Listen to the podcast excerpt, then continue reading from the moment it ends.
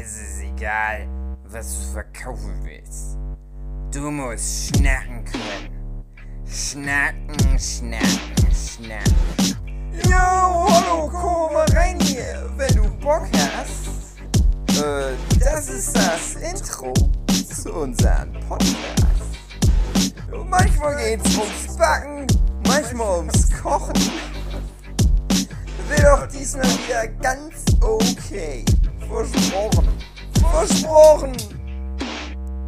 Hallo und herzlich willkommen zu einem neuen, wunderschönen Abschnacker, wie ich hoffe. Es Schnick, muss schnack. wunderschön werden, denn Jochen ist mit dabei. Und aber auch der liebe Flynn. Hm, hallo. Wer ist und noch die mit Katrin dabei? und der Hugi und der Und André noch? und auch Ja. die Malina und noch? auch der David. Hallo. Und wer noch? Und wer noch? Der Bibelmann. Richtig schon krass losgelegt. Also es ist jetzt schon, es ist so hoch, das Level von dem Abschnacker. Ich bin gespannt, was als nächstes kommt. Hätten wir mal auf Jochen gehört und schon vor zehn Minuten angefangen aufzunehmen. Ach, das war schön, da war ich noch nämlich noch nicht da. Ja, Und Ah. ich kann mir aber jetzt vorstellen, was so alles passiert sein könnte. Und ich glaube, das ist immer besser als die Realität. Trauriges Schweigen. Hier? André. Ja. League of Legends. Ich habe nur mitbekommen, dass der Hugi eine richtig geile Story am Start hat, mit der er anfangen will. Hä? Was ganz wichtig ist, ist dir doch in deinen letzten sieben Tagen passiert. So klang das vorhin. Ich hab, ohne Scheiß, das wollte ich seit drei Jahren schon machen. Drei Jahre habe ich mich da seelisch drauf vorbereitet. Urlaub. Diese Woche habe ich es gemacht. Ich habe mein Gefrierfach enttauscht.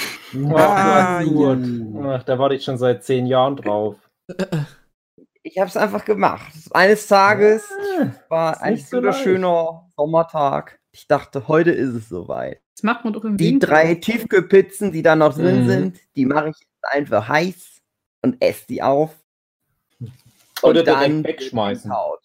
Ja, ich sag mal, das ist ein großer Vorteil für alle, die Singles sind.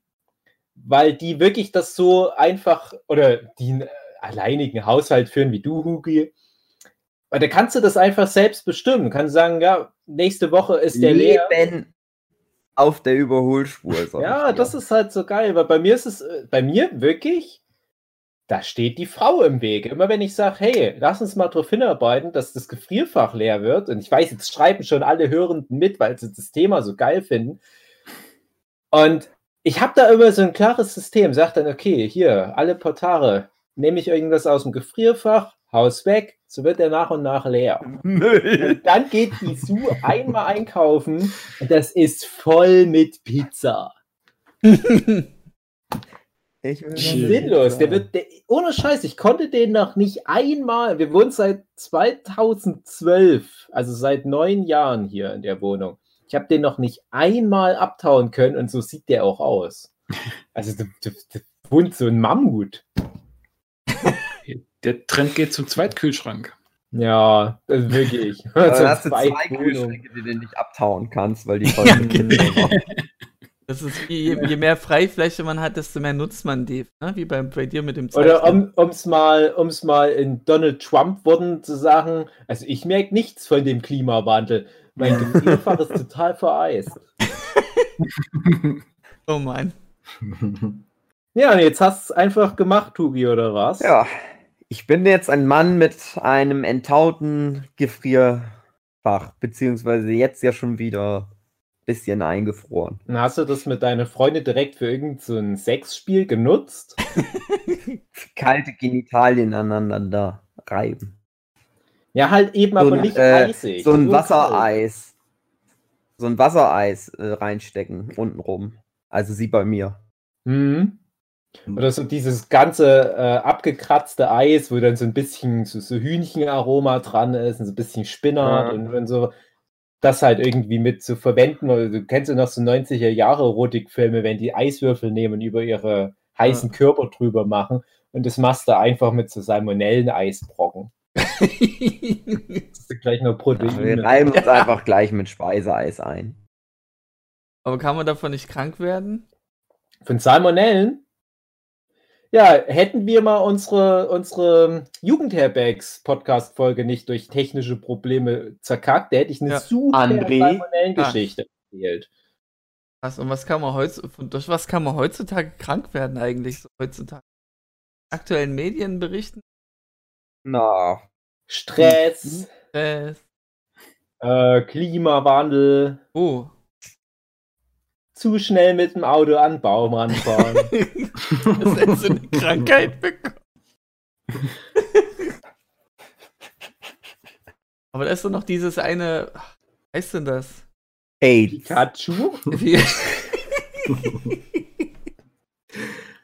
äh, dieses, so eine Biermarke. League of Legends. Ja, genau. Warfsteiner, das Warfsteiner Hasseröder-Virus meinst du, glaube ich. genau. Das berühmte. Hm. Nein, ich rede vom Coronavirus. Äh, Der lieber Philipp hat dazu über was zu berichten. Aha. Wow, André, wow. Habe ich Ja. eigentlich noch nicht. Vielleicht- Also, Hm? vielleicht Public Shaming? Ja, André, ob echt? er darüber sprechen möchte überhaupt. Darf ich noch vorweg sagen, dass ich alle Menschen furchtbar finde, die sich mit dem Virus anstecken, weil das bedeutet, dass es Nazis sind? Ja. Okay, Philipp, jetzt kannst du deine Geschichte erzählen. ohne Scheiß, ohne Scheiß, es ist wirklich, es ist mir wirklich peinlich, morgen zum Arzt zu gehen zu so einem fucking PCR-Test, weil ich so unterschwellig so das Gefühl habe, naja, wer weiß, was die von mir denken. So. also, ja. Der hat Also- doch am Wochenende bestimmt Party gemacht Genau, mit 100 genau. anderen. Und die Wahrheit ist halt wahrscheinlich ganz tröge. Es kann eigentlich nur mein Sohn aus dem Kindergarten mitgebracht haben. Die sind ja mittlerweile zu, aber das war wahrscheinlich noch so ein, so ein Einstiegsgeschenk. Und ach, das ist schon eigentlich eine Weile her, dass der immer mal so rumgekränkelt hatte. Und dann hatte meine Freundin auf einmal so ein bisschen Probleme mit äh, Unwohlsein. Aber alles so in einem Level, wo man sich denkt, ja gut, das, das ist kein nichts Ernstes, sage ich mal. Das ist eine ganz normale Grippe oder was man sonst halt hat. Also ich meine Grippe, ja, wie normal das ist, aber halt so eine ganz normale Krankheit, was man sich so gern mal einfängt. Aber in dem Kindergarten gab es auf jeden Fall den Fall, oder? Ist Das ist halt das Komische in seiner Gruppe bisher nicht. Also wie gesagt, die sind jetzt zu. Warum sind sie dann zu, wenn es kein. Naja, die Also, sind offiziell geschlossen, ja. Das ist ja Gerade sind wieder alle worden. zu. Genau, Echt? Hm. Ja, Ja. es, Hm, Echt? Genau. Die Okay. sind jetzt bei uns ab seit Montag zu. aber war das nicht, wenn der Inzidenzwert bei über Nee, nee, äh, ähm, Nee, über 160, glaube ich, ja. Oh, ja, okay, gut. Dann Aber haben wir nicht eh in Sachsen gerade entsprechende Zahlen so oder so? Also es ist ja Genau. Quatsch. Wir sind, wir sind dabei drüber, deshalb war das sowieso klar. Ich habe mich eh gefragt, warum das so lange dauert, bis das wieder alles geschlossen wird. Und wie gesagt, ihm ging es aber relativ gut. Äh, Der war dann auch übers Wochenende, hat er ein bisschen gehustet, aber jetzt nichts Weltbewegendes, weshalb er nicht wieder hätte gehen können. Ähm, dann fing meine Freundin an, aber auch relativ easy, sage ich mal. Keine Corona-Symptome, sage ich mal. Man überlegt sich dann ja dann doch schon, dass das vielleicht ein bisschen ernster verläuft. Ähm, bei ihr war es dann weg. Da habe ich dann schon gesagt, okay, wir müssen jetzt wenigstens mal versuchen, die Familie zu trennen, ein bisschen, dass wir das jetzt nicht auch noch bekommen, also meine Tochter und ich. Und haben da versucht, den Haushalt ein bisschen zu trennen, dass sie sich um den Kurzen kümmert und ich um die Kleine. Dass man sich möglichst eben nicht so ansteckt, weil ich auch keinen Bock habe, grundsätzlich da jetzt irgendwie krank zu werden. Und die ganze Familie liegt flach, das ist nervig. Und ja, hat halt so halb geklappt. also, ja, bei mir ging es aber auch so, ich, ich, das ist ganz seltsam. Ich habe, eigentlich wäre ich einmal im Jahr krank. Da habe ich ein bisschen Halsschmerzen mal drei Tage und dann ist es gegessen. Mehr passiert bei mir nie. Äh, seitdem ich Kinder habe, natürlich ist es nicht mehr so einfach. Ne? Also Mhm. ich sag mal, Kita kann man sich schon dran gewöhnen, wer vorhat, seine Kinder in die Kita zu geben. Die werden Mhm. krank werden. Das geht auch relativ schnell und das ist auch nicht so schlimm, weil die natürlich Abwehrkräfte brauchen. Das ist für die Kids ganz normal, aber die schleppen es halt mit nach Hause und du wirst zwangsläufig dann irgendwann damit reingezogen in den ganzen Quatsch.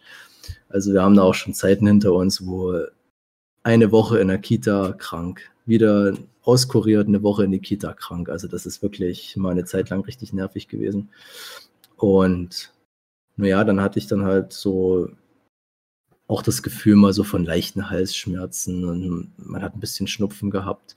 Das Einzige, was halt komisch war, was ich so nicht kannte, ist, dass das relativ lange gedauert hat. Also ich sag mal, das schleppe ich bestimmt schon so zwei Wochen mit mir rum, aber halt immer auf einem Level, wo du denkst, das ist eigentlich okay. Also ich hätte jetzt gar nicht gedacht, dass ich noch irgendwas habe, weil man fühlt sich vielleicht ein bisschen schlapp. Aber das habe ich jetzt nicht auf irgendeine Krankheit äh, geschoben. Da habe ich mir gedacht, okay, das, das, keine Ahnung, das, das ist jetzt nicht ein Level, wo ich mich krank fühle. Also ich fühle mich auch nach wie vor nicht krank. Und ich habe den Corona-Test heute Morgen eigentlich nur deshalb gemacht, weil ich das Gefühl hatte, dass ich äh, nichts mehr gut riechen kann. Mhm. Äh, das habe ich äh, durch einen lustigen Umstand festgestellt. ich habe ähm, Keine eigenen Das kann ich. Scheiße Windeln gewechselt und gedacht so, oh. Frühling. Hm. das kann ich eigentlich kaum sagen. Es ist ein bisschen sehr blöd, aber nein, ich habe in letzter Zeit äh, nostalgischen Gefühlen gefrönt und habe ähm, mich wieder an meine alte Schulzeit erinnert. Warum Oh auch immer. Ich habe irgend, ich hab irgendwas geträumt. Und ich habe, manchmal hat man doch dieses Gefühl, ne, wir hatten das schon mehrmals gehabt, du fühlst dich zur Person auf einmal hingezogen oder was weiß ich, weil du irgendwie von der Person geträumt hast. Und ich hatte halt irgendwie von meiner Schulzeit geträumt und dann bin ich da so, habe ich das irgendwie mit mir mitgetragen über den Tag und äh, hing da irgendwie so Gedanken nach und war da irgendwie bei meinem damaligen Lieblingsspiel Final Fantasy IX, weil ich das damals immer gezockt habe und hatte da so ganz wohlige Erinnerungen dran und habe Soundtrack gehört, was weiß ich. Und da fiel mir ein, dass das Lösungsbuch, was ich damals hatte, das hatte so einen ganz gewissen Geruch. Und ich hatte auch schon mal an anderer Stelle gesagt, dass so gerade so an Bücher riechen, ich meine, das ist ja jetzt äh, kein Ja, Geheimtipp. mache ich auch ne? immer gern. Und dass auch viele verschiedene Bücher natürlich verschiedene Gerüche haben, ist ja klar. Und da hatte ich mich daran erinnert und dachte mir, krass, ob das jetzt immer noch so ist. Ich habe das seit Jahren nicht mehr aufgeschlagen und bin ans Bücherregal und hatte mich geärgert in dem Moment, weil das halt, ich habe gar nichts gerochen. Ich dachte, ja, okay, das, dieser bestimmte Geruch, den das Buch damals hatte, der ist halt leider verflogen. Das hat mich ein bisschen geärgert. Und dann habe ich das meiner Freundin unter die Nase gehalten, habe gesagt, hier, das ist ein bisschen schade, habe so die Geschichte erzählt. Und sie meinte so, naja, das riecht doch aber. Ich sagte, nein, macht's nicht. Und Sperma. hab das genau. Bei den Gan wie, wie Ja, hieß Ja, sie? Lilly, Lilly, oh ja, ja, Ge- genau. Ja. Dazwischen Äh, hieß die nicht sogar auch Garnet original? Hm. Genau, hieß dann Lilly mit ihrem Nickname.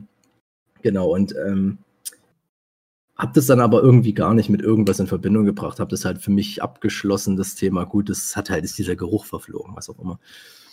Und dann habe ich aber so überlegt, hm, meine Mutter sagt jedes Mal irgendwie, äh, oder beziehungsweise wo ich gesagt habe, dass ich mich ein bisschen kränklich fühle vor einer Weile, naja, aber Geruchssinn ist alles in Ordnung, oder? Weil das könnte, ein- das könnte ein Mhm. Indikator für Ja. Corona sein. Und daran habe ich mich dann auf einmal erinnert und dachte mir, hm, eigentlich nicht, also kann ich mir nicht vorstellen. Und habe dann, bin dann auf so eine Erlebnisreise durch das ganze Haus gegangen von Sachen, wo ich dachte, das muss doch nach irgendwas riechen. Gewürze probiert. Ich habe diese krassen Party-Light ähm, Teelichter, die meine Freundin hat ausprobiert und die riechen wirklich sehr extrem. Und da kam halt wirklich nur so ganz wenig Geruch durch. Ich dachte, das kann irgendwie nicht sein. Also ich rieche zurzeit einfach scheiße. Also es klappt Mhm. irgendwie nicht. Und habe daraufhin noch mal so ein bisschen Symptome mir angeschaut. Und weil sonst, wie gesagt, sonst geht es mir absolut hervorragend. So kann ich überhaupt nicht ähm, meckern irgendwie. Und habe mir dann gedacht, weil mich das so genervt hat und ich wissen wollte, naja, vielleicht ist es ja dann doch so und man möchte es ja doch so gerne wissen, ob man jetzt Corona hat oder nicht, habe ich einfach mal heute Morgen so einen Test gemacht. Und den Test habe ich, ähm, hatte halt einen Strich angezeigt bei diesem C, was halt erstmal heißt negativ. Hab das Ding- Kontrolle, ja. Genau, habe das Ding weggeworfen, weil ich dachte, okay, habe ich halt nicht. Und dann habe ich so nach einer Weile so überlegt, aber irgendwie, das kann doch irgendwie nicht sein. Und guck noch mal in den Müll. und da ist wirklich dieser zweite Streifen da. Und ich dachte mir so, fuck, weil es, es kann ja, weil ich dachte mir, es kann ja sein, dass dieser Streifen dann irgendwie erst später zu sehen wird, dass der ein bisschen Ja. später sichtbar wird oder so. Auch Ne? eine Viertelstunde. Genau. Und da war ich ein bisschen übereifrig. Und dann dachte ich mir so, na okay, fuck, also wahrscheinlich doch positiv. So. Ähm, das war auch genau so, weil der war heller als der obere Strich. Und da dachte ich mir, hm, aber es ist genau im Internet so beschrieben, die können auch heller sein, diese unteren Striche bei diesem T. Äh, Mhm. Das muss nicht so die volle Farbe haben wie oben. Und Naja, gut, da war das für mich jetzt erstmal Fakt. Gut, dann habe ich das wahrscheinlich. Und dann habe ich mich jetzt bei meinem Hausarzt gemeldet wegen PCR-Test und der wäre dann morgen früh. Dann nochmal 24 Stunden warten und dann weiß ich es dann genau.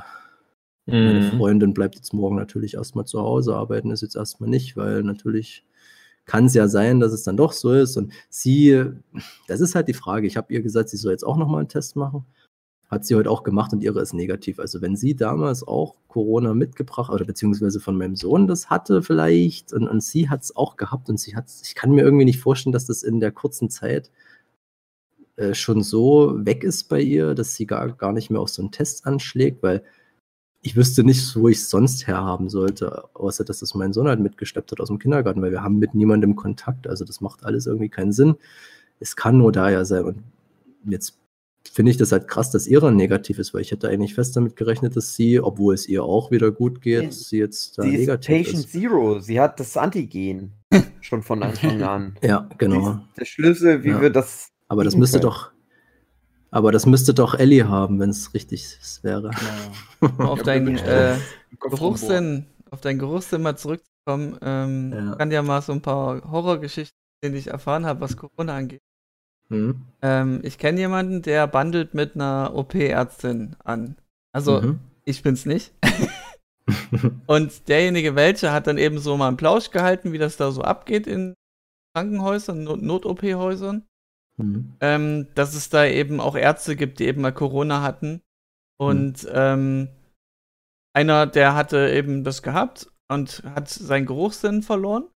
Mhm. Den hat er seit einem halben Jahr immer noch nicht wieder zurück. Ja, ja, das kann Also sein. viel Spaß schon mal, wenn du nichts mehr schmecken kannst. Na, schmecken geht Mhm. noch. Ich Und- bin nicht. Hm? Dann gab es noch einen Arzt, der ist so ein Athlet, sag ich mal, der, der konnte übelst schnell rennen und, und war einfach super fit. Und jetzt durch, durch den Rückfall durch Corona Dr. kann er sich halt kaum noch bewegen und ist Mhm. froh, wenn er ein paar Meter schafft. Also Ja. Die Grenzfälle von Corona können da richtig schlimm sein. Naja, das Ding ist halt, ich habe, das war auch immer so ein bisschen das komische Gefühl, weil ich hatte gedacht, okay, ich habe mich halt jetzt mit einer normalen Krankheit angesteckt, weil es halt nicht so schlimm war, wie ich mir es vorgestellt habe und überhaupt nicht an Corona gedacht habe, um ehrlich zu sein. Ich dachte, das ist dieses normale Ding, was man einmal im Jahr kriegt. Aber was halt komisch ist, dass man das so lange mit sich trägt und es irgendwie gefühlt jeden Tag irgendwas anderes ist. Mal hast du Mhm. Halsschmerzen, dann hast du wieder Schnupfen, aber halt nie lange, nie sehr intensiv. Also in, dieses normale Halsschmerzen, was ich einmal im Jahr habe, das ist viel unangenehmer. Und deswegen dachte ich mir, ja gut, das wird ja wohl nicht Corona sein. Also selbst bei einem milden Verlauf dachte ich, merkt man dann trotzdem schon mal was. Aber das ist halt nicht der Fall und das hat mich auch davon irgendwie abgehalten, da zu denken, dass es Corona ist. Ich hatte wirklich gar nicht den Gedanken, dass es das sein könnte. Und deswegen ist es ein bisschen komisch. Aber ja, mit dem, dass es lange dauern kann, bis das wieder da ist mit dem Geruchssinn, das habe ich auch gelesen. Das, Aber hm. wenn es jetzt sein sollte, dass du Corona hast oder Ja. hattest, wärst Ja. du mein persönlicher erster Mensch, den ich kenne, der das hatte. ja, Bei mir genauso. Ja. Ja, bei uns wird es jetzt in letzter Zeit, hört man es häufiger. Unsere Nachbarn auch, äh, da ist sogar Intensivstation mit Beatmung und so, sind auch schon älter. Also da hört man mittlerweile mehr, aber wenn ich hier gucke, wie die meisten Leute damit umgehen, ist es halt Mhm. überhaupt kein Wunder. Also das nimmt hier keiner ernst. Also pff, Ja, bei mir im Dorf sind easy. schon ein paar Leute dran gestorben. krass. Also krass, letzte Mal, krass. also wir, wir waren damals durch die erste Welle im Erzgebirge. Also ich bin ja jetzt nicht mehr so richtig im Erzgebirge, ich bin ja trotzdem noch regelmäßig dort und kriege das ja mit. Und ich habe ja auch hier im Podcast schon einmal davon erzählt, dass ich eigentlich immer sehr zufrieden war, wie die Leute sich da angestellt hatten. Ich fand es immer in Mhm. Chemnitz viel schlimmer, aber die erste Welle ging auch komplett am Erzgebirge vorbei, hatte ich das Gefühl. So diese ganzen statistischen Auswertungen mit, in welchem Landkreis ist die Inzidenz jetzt wie hoch, das gab es damals ja noch nicht. Zumindest hat man das noch nicht so öffentlich überall nachgucken können. Mittlerweile gibt es ja dafür so Corona World Maps und Corona Deutschland Maps und alles. Kannst ja alles ganz genau immer nachgucken. War damals nicht der Fall. Man hat halt immer so rumgefragt, ja, kennt ihr jemanden, der das hat? Nö. Und dann war ja tatsächlich meine Tante, das war ja, glaube ich, Folge 1 oder 2 vom Abschnacker, wo es darum ging, meine Tante ja wirklich die erste weit und breit, die das hatte, ja auch durch Kindergartenkinder übertragen bekommen. Und dann war lange nichts, dann hat es ja auch mal meine Mutter zwischendurch bekommen, ja auch durch solche blöden Umstände halt in einer Arztpraxis im Wartezimmer. So, und dann ging die zweite Welle los und auf einmal hat das Erzgebirge und halt auch mein Heimatdorf extrem erwischt. Und die haben nichts anderes gemacht, so wie ich das zumindest wahrgenommen habe. Ich weiß ja nicht, was da die Leute noch so privat alles nebenbei gemacht haben oder ob da, ähm, wenn ich gerade nicht hingeguckt habe, sich alle Passanten da auf der Dorfstraße geküsst haben. Aber da gab es dann auf einmal mit einem Schlag nicht nur Leute, die welche kannten mit Corona, was ja in der ersten Welle noch die große Frage war, sondern auf einmal ging es darum, dass es kaum noch eine Familie im Dorf gab, die nicht jemanden an Corona verloren hat. Das war halt das Krasse. Und bei mir in der Familie sieht es immer noch ganz gut aus. Ich glaube, das sind halt immer nur noch nur meine Tante und meine Mutti. Aber gerade bei meiner Tante ist es so, dadurch, dass die halt in, als, als Kindergärtnerin in mehreren verschiedenen Kindergärten ständig unterwegs ist und halt auch viel Notbetreuung macht, wird die ständig in Quarantäne gepackt, weil da ständig Ja. wieder ein Corona-Fall ist Ja. und dass die das schon mal hatte, das hat da nichts zu bedeuten. Wir wissen ja auch mittlerweile, es gibt eine geringe Wahrscheinlichkeit, dass man es auch nochmal bekommt. Aber die muss dann wirklich jedes Mal, wenn wieder irgend so ein Kind Corona hat, ein, zwei Wochen in Quarantäne. Das ist echt krass. Ich weiß gar nicht, wie Ja. oft das jetzt schon wir hatte. auch Quatsch. Quarantäne mindestens. Ja, ja, das ist wirklich nervig, aber naja, klar, was willst du machen? Aber wie ist denn das ähm, mit, mit den Impfungen bei euch im, im Bekanntenkreis? Also bei mir ist es jetzt auch so, ich kenne jetzt zwei Personen, die Corona hatten, eine davon sogar mit, mit Mutation. Hm. Ähm, aber ich kenne mittlerweile sehr viele Leute, die sich haben impfen lassen.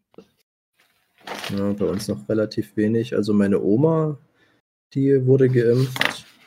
Die gehörte da wahrscheinlich damit zu so ich meine, ja, die lustigerweise ist die genau in der Altenpflege, die es jetzt, ähm, die es jetzt komplett lahmgelegt hat, weil da auch äh, die ganze Belegschaft Corona bekommen hat. Das ist unter anderem da, wo meine, ähm, meine Schwiegermutter arbeitet, die ja da mittlerweile auch Corona hat. So wird an ihrem Weltbild, glaube ich, nicht viel ändern, aber ja, Mm. deswegen, also mein, meine Oma hat sonst, ja doch, einen, einen Kumpel von Lisa, der lustigerweise auch ihr Alter hat. Ich weiß nicht, wie der da rangekommen ist. Der hat äh, die Impfe. Der ist jetzt in keiner Position, wo ich jetzt denke, dass der irgendwie eigentlich schon auf irgendwelchen Listen steht, aber okay. Und sonst, glaube ich. Also ich kenn nur einen. Einen guten Freund und der ist halt, weil er auch irgendwas mit Medizin zu tun hat, deswegen hat er schon seine Info. Der ist halt jünger Mhm. als ich. Hm. Ja, gut, Na, Philipp, wie alt ist denn deine Oma? Gute Frage. Die geht wahrscheinlich so auf die 85 zu, vielleicht sogar genau 85. Ja, also mein Opa, der, der wird hier, also der ist 88, sagen wir so, Hm? der hat lange gewartet. Also der, der Hm. war jetzt so gefühlt einer der letzten. Also ging es nicht einfach nur nach Alter. Also, nee, nee, auf gar keinen Fall. Nee. so- also sonst wäre ja mein Opa wahrscheinlich sogar der Erste bei mir im Dorf gewesen, der geimpft hätte werden müssen. Ist der kam zu Hause? Ist der nach wie Ja, vor ja, immer so zu Hause? Zu Okay. Aber der ist halt sozial viel unterwegs. Hm. Und da hatte ich halt, und der ist ja auch ständig bei Ärzten. Ne? Also Hm. in dem Alter, da hast du ja alles. Und da hatte ich halt gedacht, vielleicht schickt den mal irgend so ein Arzt da mal schneller zu, so ein, zu so einer Impfung. Der hat doch gewartet. Also mein Opa ist auch jemand, der nimmt das natürlich sehr ernst, Corona. Und ich habe jetzt mittlerweile relativ viele Fälle. Also auch mein Papa, seit dem Herzinfarkt ist der auch Risikopatient. Auch Mhm. vom Alter her auch. Die kriegen alle keine Einladung zur Impfung. Und dann aber ein Landkreis weiter haben wir ja, ja, zwei, ich- ja ein Landkreis weiter haben wir ja den Vogtlandkreis, der ja zwischenzeitlich auch Rekordhalter war, höchste Inzidenz und auch lange gehalten hat, wo ja unser lieber Freund Matthias und unsere Freundin Natalia auch wohnen. Und da kannst du einfach impfen gehen. Also da, da gibt es so Impf. Alle Impfstoffe oder nur das AstraZeneca? Ach so, das, das weiß ich ehrlich gesagt So, gar nicht. Manche, gesagt. manche Orts Also, haben sie das AstraZeneca ja freigegeben. Aber nee, das war schon vor den ganzen AstraZeneca-Sachen. Also AstraZeneca, das wusste man ja von Anfang an, dass das der nicht so gute Impfstoff ist. Das war aber noch, als wir das Hm. Thema mal hatten mit dem Matthias, noch bevor es die ersten Toten durch die Thrombosen. ähm, Thrombosen gab. Und trotzdem konnte man aufgrund der hohen Inzidenz da schon in die Stadt fahren und da stand dann halt so ein Impfbus, war das, glaube ich, wie sie es genannt haben. Und du musstest wahrscheinlich eine Ja, ja, es gibt auch so Mammographie. Ja, alles gut. Ich musste jetzt gerade. Äh, nee. Mammografiebusse, da bin ich zuständig für. Ich musste Brustkrebs berühren. Das ist typisch André. Das meine ich aber nicht mal positiv.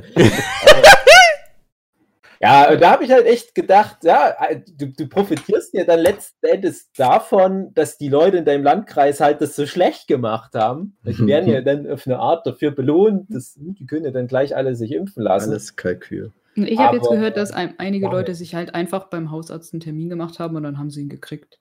Ja, Hm. Mhm. Fertig. Einfach, Kann einfach schon mal sein. machen. Also, als ich heute angerufen habe beim Hausarzt, haben die direkt wie so eine, bevor die offiziellen Öffnungszeiten sind, hast du da so eine, so eine Sprachansage quasi vorher, wo die Zeiten durchgegeben werden und die haben auch direkt Impfsprechstunde. Und da kann das gut sein, denke ich mal, wenn du einen guten Draht vielleicht zu deinem Arzt hast oder so. Und der das kann das selber die entscheiden. haben Da vielleicht einfach noch über und genau. kann auch sein, weiß Also ich was hier zum Beispiel auch dran ist, was viele gar nicht wissen, ist, dass man sich, also dass man nicht einfach da eingeladen wird, sondern dass man sich halt vorher schon anmelden muss äh, oder, oder Mhm. irgendwie melden muss, man möchte geimpft werden. Dann wird man erst eingeladen. Das war Mhm. vielen hier zum Beispiel auch nicht klar. Die wurden Mhm. dann zum Beispiel, die wurden dann auch geimpft, aber es kann auch, also jetzt auch an die Zuhörenden, die da irgendwie drauf warten oder jemanden haben, der drauf wartet, einfach mal schauen, ob man sich irgendwo anmelden kann. Das, das beschleunigt doch ganz schön viel. Mhm. Also hier Ja, gab es eine Einladung und dann war aber das, musste man das online machen und das war teilweise so kompliziert, dass ich denke, Mhm. dass da viele den Alten sehr dran gescheitert sind. Ja, absolut. sein, ja. Aber wenn du alt genug bist, müsstest du doch trotzdem automatisch einen Brief bekommen, so wie ich Ja, also wenn Mhm. du gerade die, also die, die 80-Jährigen, die Ü80-Jährigen, die kriegen auch einen Brief. Ich habe auch gestern mit, ähm, mit der Besitzerin mein, meines Reitbeteiligungspferdes äh, gesprochen, die ist auch schon äh, älter. Die hat es jetzt bekommen durch, durch eine Pflegeperson, auf die sie aufpassen muss. Also wenn man zum Beispiel auch jemanden hat, der da eben Risikopatient ist, dann und, und ähm, der kann dann zwei Menschen nennen, die dann, mit denen die, die Person dann viel Kontakt hat. Und die werden dann auch geimpft und dadurch ist sie daran gekommen. Die hat dann auch von, Hm. von äh, einer Person bei sich im, im Umkreis erzählt, ähm, die ist auch Ü80, die hat dann eine Einladung bekommen, sich dann impfen lassen und dann zweimal in, in ein paar Abschnitten dann nochmal Einladungen bekommen. Mhm. dich. Okay. Ähm, also sie hätte sich theoretisch dreimal impfen lassen können. Also. Ja, mein Opa hat immerhin die erste Impfung bekommen. Das war, wie gesagt, erst vor kurzem. Und da hieß es noch in dem Brief, da hat, das- du kriegst ja dann wirklich so ein, von, von der Bundesregierung mit so entsprechenden äh, Layout. Das sieht so wie ein Personalausweis fast aus. Äh, richtig stilvoll, die Einladung. Und da steht dann auch noch irgendwo drin, ja, innerhalb von so und so vielen Tagen kommt dann in der Regel der zweite Impftermin. Und das entsprach aber nicht der Realität, weil nämlich letztendlich dann doch der Hausarzt sagen musste, wie so die Kapazitäten sind. Und da hieß es dann, ja, frühestens in einem halben Jahr wäre dann der zweite Termin. Aber du hast ja trotzdem eine Grundsicherung. Also ich glaube, für meinen Opa ist es schon ein Riesengewinn, dass der jetzt nicht mehr ganz so viel Angst vor Corona haben muss. Mhm. Und jetzt bin ich halt als nächstes gespannt, wann mein Papa mal entsprechend da geimpft wird. Ich hatte halt echt gedacht, der wird dann vielleicht bei seiner Reha, das ist ja jetzt auch schon wieder durch seine Herzinfarktsreha, oder dass der gleich im Herzklinikum vielleicht geimpft wird. Oder vielleicht war er da vom Immunsystem her zu schwach, dass es da nicht ging. Ich hatte gedacht, die kombinieren das irgendwie gleich. Das Mhm. macht doch gar keinen Sinn, jetzt so jemanden jetzt so auf die lange Bank zu, zu stecken. Oh, haben die nicht gemacht, wurde nicht kombiniert. gibt eine Seite, ähm, da kann man die Impfzahlen äh, so nachgucken, welches Bundesland hat wie welche Impfziele erreicht. Mhm. Und da wird halt anhand der derzeitigen Geschwindigkeit gemessen, äh, wann das Impfziel erreicht ist. Also Mhm. ähm, 70 Prozent wird dort angegeben. Und ähm, Ja. die Zahl schwankt zwar immer, weil Na klar. immer, immer unterschiedlich schnell ist, aber geschätzt wird immer so um den 31. Oktober rum. Heißt zu Aber Halloween, immerhin. zu Halloween Wirklich geht's dann rund. dieses Jahr. Guck lieber Ja, noch ja. mal auf das Jahr. Ja, dieses Jahr. Ja, weil, weil, also das ist vielleicht von der Morgenpost, schätze ich mal. Also ich gucke immer bei Morgenpost. Das ist ja eine Berliner Zeitung, Glaub, das- beziehungsweise Also es ist eine, schon eine, eine Seite, wo du alles nachschlagen kannst. Ja, ja, ja, ja, genau. Und, und die haben da irgendwann mal so die, die haben das angefangen in Deutschland mit diesen Morgenpost interaktiven Karten. Da hatten wir zum Beispiel auch mal zur Leipziger Buchmesse, falls sich Hugi noch erinnert, das immer so nebenbei geöffnet auf dem Laptop. Kannst du dich erinnern? Mhm.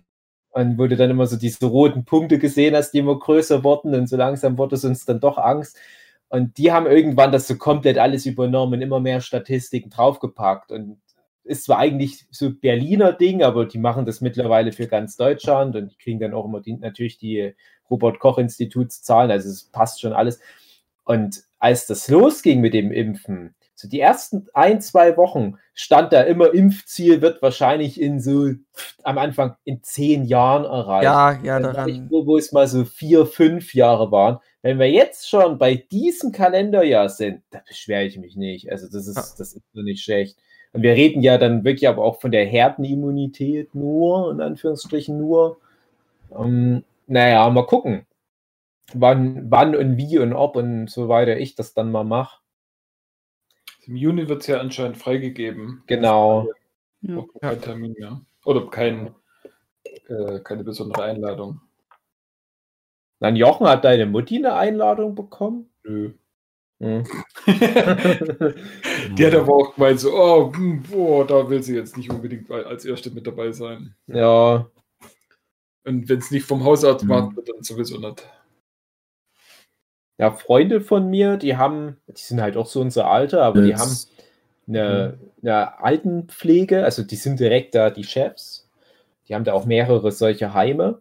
Die durften gleich von Anfang an und durften, glaube ich, sogar auswählen, was sie haben wollen und, und sind alle durch die Bank weg durchgeimpft worden. Die sind so entspannt Mhm. seitdem. Das ist, also, das wünsche ich mir schon ein bisschen. Ich bin ja total locker mit Corona, einfach nur, weil ich weiß, ich halte mich an alles und ich bin auch nicht darauf angewiesen jetzt aktuell, dass ich geimpft bin, weil mein Leben eh so asozial ist. Trifft sich ja eh niemand freiwillig mit mir. Dass es für mich relativ egal ist, aber es gibt ja viele Leute, die leiden dann doch mehr unter diesem sozialen Entzug und ich glaube, wenn du da halt einfach so diese Gewissheit hast, du bist nicht mehr so eine krasse Gefahr für andere, du, die anderen sind für dich nicht mehr so eine krasse Gefahr, das ist schon, glaube ich, sehr viel wert. Äh, spätestens, wenn dann mal wieder so der, der Workshop-Jeeper mal wieder ganz doll ist, dann hätte ich das schon ganz gern, dass wir alle safe sind. Beziehungsweise, wenn wir zehn Leute sind, müssen sieben von uns geimpft sein. Dann sind wir herdenimmun. Genau. so funktioniert das. Ja. Äh, ja. Ich meine, wir testen uns jetzt auch jede Woche auf Arbeit und ja, bis jetzt immer nicht schwanger. Deswegen. Sehr schön. Sehr gut. Und Aber ihr halt- probiert es weiterhin. Ja, oder Kerle. ja. Und es ist ja tatsächlich so, wir sind ja, äh, auch wenn wir mit unserem Alter ein bisschen kokettieren, immer noch in dem Bereich, wo wir ja wahrscheinlich am allerwenigsten Probleme damit haben. Aber es ist, geht ja halt echt immer darum, man will ja nicht irgendwelche anderen Leute anstecken. Mm, ne, das ist halt gerade bei mir das, das Ding, weil gefühlt jetzt jeder Mensch in meinem direkten sozialen Umfeld, von den Leuten, die ich auch wirklich noch regelmäßig treffe, ja, nicht jeder, aber wirklich, ich habe das neulich erst wieder durchgerechnet, spätestens seit mein Papa den Herzinfarkt hatte, ist der größere Teil meiner direkten sozialen Kontakte Risikopatient. Das ist komisch. Ja? Natürlich, die, die Verwandten werden noch alle immer älter und äh, wenn dann auch so die Eltern über diese magischen 60 dann mal drüber kommen und so die verschiedenen Krankheiten kommen dann hier und da noch dazu, das ist schon verrückt. Und dann hast du halt noch sowas wie äh, ja, so i- immunschwache Menschen in der Verwandtschaft. Und ne, das schränkt schon ein. Und ich hätte ja gar kein Problem damit, wenn, wenn ich ja weiß, ich halte mich an alles und ich werde ja kein Corona bekommen, so wenn alles so normal weitergeht. Aber spätestens, wenn wir uns dann treffen, das stimmt, da habe ich halt dann doch Angst, dass, also gerade jemand wie der André, also dem traue ich dann nicht über den Fleck. Der lädt mir sogar Freunde zum Kartenspielen zu sich ein.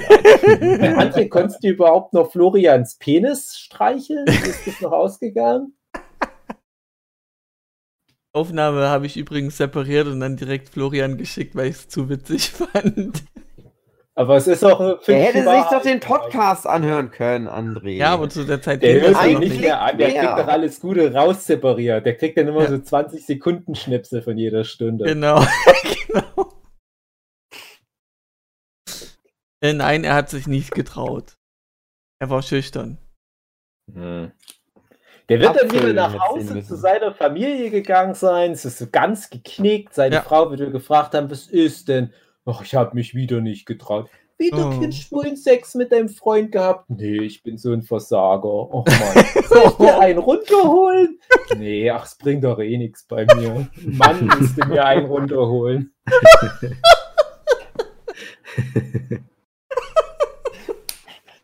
Dave schafft immer schöne Love Stories, muss ich sagen. Ja, das sind aber Sollte so sich mal als- als schwulen. Autor probieren. moderne Romeo und Julio, äh, weil da am Ende alle ungebumst nach Hause gehen. Ja, ähm, Dave, ähm. Ah nee, ich, ich glaube, ich schwing schon zu schnell. Ja, Bist wollen schnell. wir wollen ja so eine Stunde Frag doch probieren, mal, einen doch zu schaffen. mal die anderen erstmal, sie Ja. was Schönes zu erzählen Okay. haben, André. Du bist doch ein guter Gastgeber. Jochen, Hm? erzähl doch mal. Da war doch dieses eine Ding da, diese eine Sache, die du uns unbedingt erzählen wolltest. War denn das doch Dave mal? hat was im Fernseher angegoogelt. Dave hat was im Fernseher angegoogelt. Nö, ich bin beleidigt. Ich bin beleidigt. Von Sonntag auf Montag waren die Oscars und der Film mit Anya Taylor-Joy hat keinen einzigen bekommen von den Das zwei. kann nicht sein. das ist Oh, doch, das das ist doch. Die jetzt Ey, traurig sind uh. wegen Chadwick Boseman, der nicht posthum den Oscar bekommen hat. Die, die hören das jetzt und denken, ach ja, stimmt, Anya Taylor-Joy. Ja, das, da, ja, ich, ich schwenk nochmal um. Der Film Emma, der muss jetzt noch posthum fünf Oscars bekommen. Der hatte ja zwei Nominierungen. Was waren das? So Kostüm wahrscheinlich und Hairstyle, sowas Ja, genau. Ah, hm. Das sind eh undankbare Oscars. Also da kann man auch drüber lachen. Ich habe ja den Film ge- gesehen, der die entsprechenden Sachen bekommen hat. Ich habe hier das, das, das ähm, Ma Rainey's Black Bottom gesehen. Mhm. Das war ja Ja. der Film, für den jetzt auch Chadwick Boseman nochmal posthum nominiert war. Und da ganz kurz schon mal vorgegriffen zu dem, was dann gleich noch kommt, weil wir hatten mal vor ein paar Wochen das Gespräch, weil wir da alle den Film noch nicht gesehen hatten und, und wir wussten nicht, na, ist jetzt Chadwick Boseman nur für so viele Preise nominiert worden, posthum, weil er halt gestorben ist und weil das halt tragisch ist man will da irgendwie ein Zeichen setzen für den kulturellen Impact, den der Mann hatte. Gerade als Black Panther muss man fast schon leider sagen, weil der hat echt viel mehr gerissen als das. Ähm, aber ich habe jetzt den Film gesehen, kann sagen, nein, das ist völlig legitim, dass der auch so viele Preise noch gewonnen hatte und man hätte ihm auch durchaus den Oscar gönnen können. Ich habe den Anthony Hopkins Film nicht gesehen, für halt dann Anthony Hopkins den Preis gewonnen hat. Äh, auch Viola Davis hat da in ihrer Hauptrolle super Job gemacht. Und letzten Endes gewinnt der Film von seinen fünf Nominierungen zwei, nämlich für Maske, absolut verdient. Also gerade was sie da aus der Viola Davis gemacht haben, das ist echt krass. Und der andere war aber für Ausstattung. Und das ist ein Film, das ist fast ein Witz, dass der den Ausstattungs-Oscar bekommt. Weil bei Ausstattung denke ich an opulentes Bühnenbild, ganz, so, so wie so ein Harry Potter-Film bestenfalls, so ganz viele tolle Räumlichkeiten, wo du merkst, da haben hunderte Leute in so einer Winkelgasse da jeden Zauberstab von Hand bemalt in dem Hintergrund so, oder die Herr der Ringe-Filme, wo dann Leute diese ganzen Kleider und so weiter im Hintergrund noch und letzten Endes gewinnt jetzt hier dieses Marini Black Bottom diesen Ausstattungsfilmpreis äh, als ein Film, der nur drei Schauplätze hat. Und einer davon ist ein Keller mit Ziegelstein und einer Bank äh, und ein Tonstudio und noch eine, eine Häuserecke, so eine Gasse ist das mehr oder weniger. Die drei Schauplätze hat der Film. Kriegst einen Oscar. Das finde ich dann eher beleidigend. Bei Emma habt ihr ihn ja nicht gesehen, aber solche Filme, solche Kostümfilme, die kriegen ja eigentlich pauschal immer schon so die Nominierungen hergeschmissen. So was bisschen Historisches hat es da immer recht leicht. Hat man Ja, aber noch nicht gesehen. Den, den Oscar für Kostüme hat eben auch dieses Marini's Black Bottom. Ach, das war doch der Kostüme. Ja, Ach so, ach na gut, dann war es doch nicht der Ausstatter. Na dann ist es fast genauso lachhaft, weil die haben einfach nur Klamotten an, die man in den 20er Jahren anhatte. Hm. Ja, und bei Emma haben sie halt die 1820er. Ja. ja, aber ja, es ist ja. ja, okay, das ist dann schon lächerlich. Ja, okay. Ja, dann, hatte, dann hatte der Ma Rainey's Black Bottom nur noch eine Nominierung für Ausstatter, den zum Glück, muss man sagen, nicht bekommen. Und da habe ich ja auch mal in einem Abstand gesagt, das hätte eigentlich alles der Prinz von Samunda 2 verdient. Egal wie gut der Film ist. Aber der hat sich so bemüht, genau diese Billo, ich sage jetzt mal Billo-Oscars, das ist natürlich auch eine große Profession. Ich habe da großen Respekt, wenn man diese Oscars gewinnt, bla bla bla. Aber das sind jetzt so die Oscars, für die man nicht in Erinnerung bleibt. Und genau da hat sich der Prinz von Zamunda so ein Bein ausgerissen, nicht mal eine Nominierung bekommen. Hm. Wenn er wirklich das Ma Rainey's Black Bottom den Kostüm-Oscar gewinnt. Masken-Oscar, okay. Aber der Kostüm-Oscar, die haben einfach nur alte Sachen. Ich habe einen ganzen Schrank voll mit alten Sachen. Ich habe einen Pullover an, das ist kein Witz. Ich habe so einen Hoodie an, so ein Food of Veloum. Den habe ich 1997 gekauft. Der ist 24 Jahre alt. Ich hätte den Oscar verdient. Naja. Du kriegst du so einen gewissen Gestank nicht mehr raus. Da könnte ich mal einen Philipp einladen. Der kriegt das nicht mehr mit. Der denkt, Mensch, der Pullover stinkt ja gar nicht. Der ist doch bestimmt noch nicht 24 Jahre alt. Wenn du wüsstest, Philipp. Ja, aber Dave, bei dem ganzen Kostümkram, da muss ich ein bisschen eingrätschen, weil da habe ich mich ja ähm, das letzte Jahr ziemlich mit befasst, was äh, Kostüme angeht und das Nähen und auch was Hi- Historik angeht.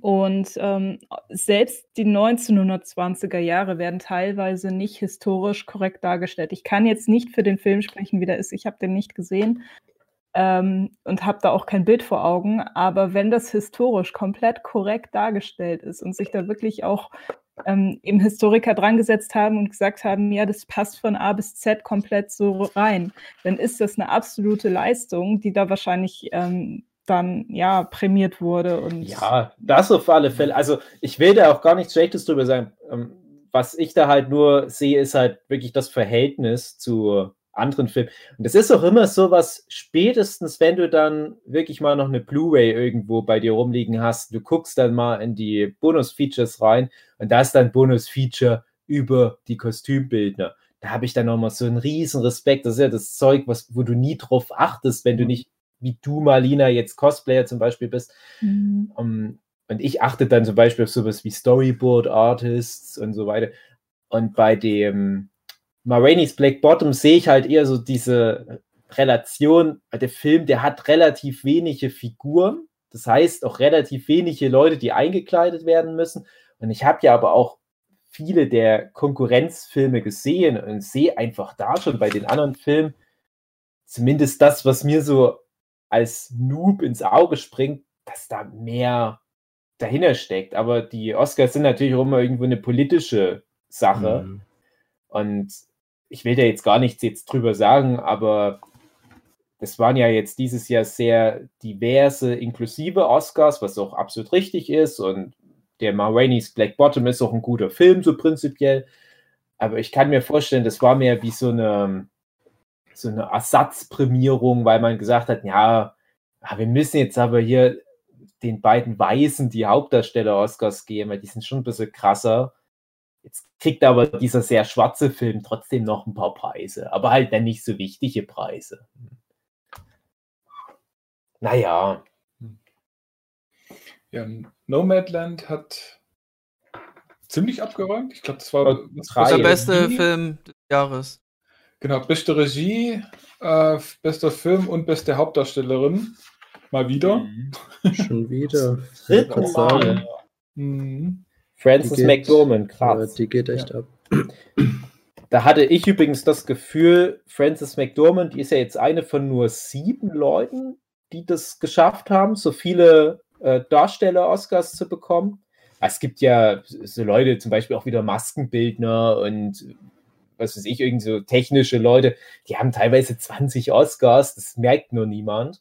Hm. Aber für Schauspieler ist das halt ein Ri- Riesending. Ja, du hast ja echt nur so wenig Leute. Und ich glaube, nur Catherine Hepburn, ich müsste es dann nochmal googeln, die hat vier Hauptdarsteller-Oscars. Einzige Person, die mehr hat, aber ist halt schon tot. Und ich frage mich, ob vielleicht jetzt so die Academy noch zu, Leb zu ihren Lebzeiten noch jemanden so zu hoch pushen will. Wisst ihr, wie ich meine? Dass jetzt die Frances McDormand, die ist ja noch nicht so alt, die hat sehr realistische Chancen, nochmal einen Oscar zu gewinnen. Und dann vielleicht nochmal ein. So einmal im Jahrzehnt gewinnen die ja etwa ein. Und dann hättest du halt zu unseren Lebzeiten die neue, krasseste Schauspielerin aller Zeiten. Na, mal gucken. Mhm. Hat ja niemand von uns bisher sehen können, theoretisch, den Film. Nee, leider nicht. Der wäre auch tatsächlich interessant. Genauso wie der Father interessant wäre, weil, also was man da jetzt von Ausschnitten gesehen hat, ist es echt berührend, würde ich mal sagen.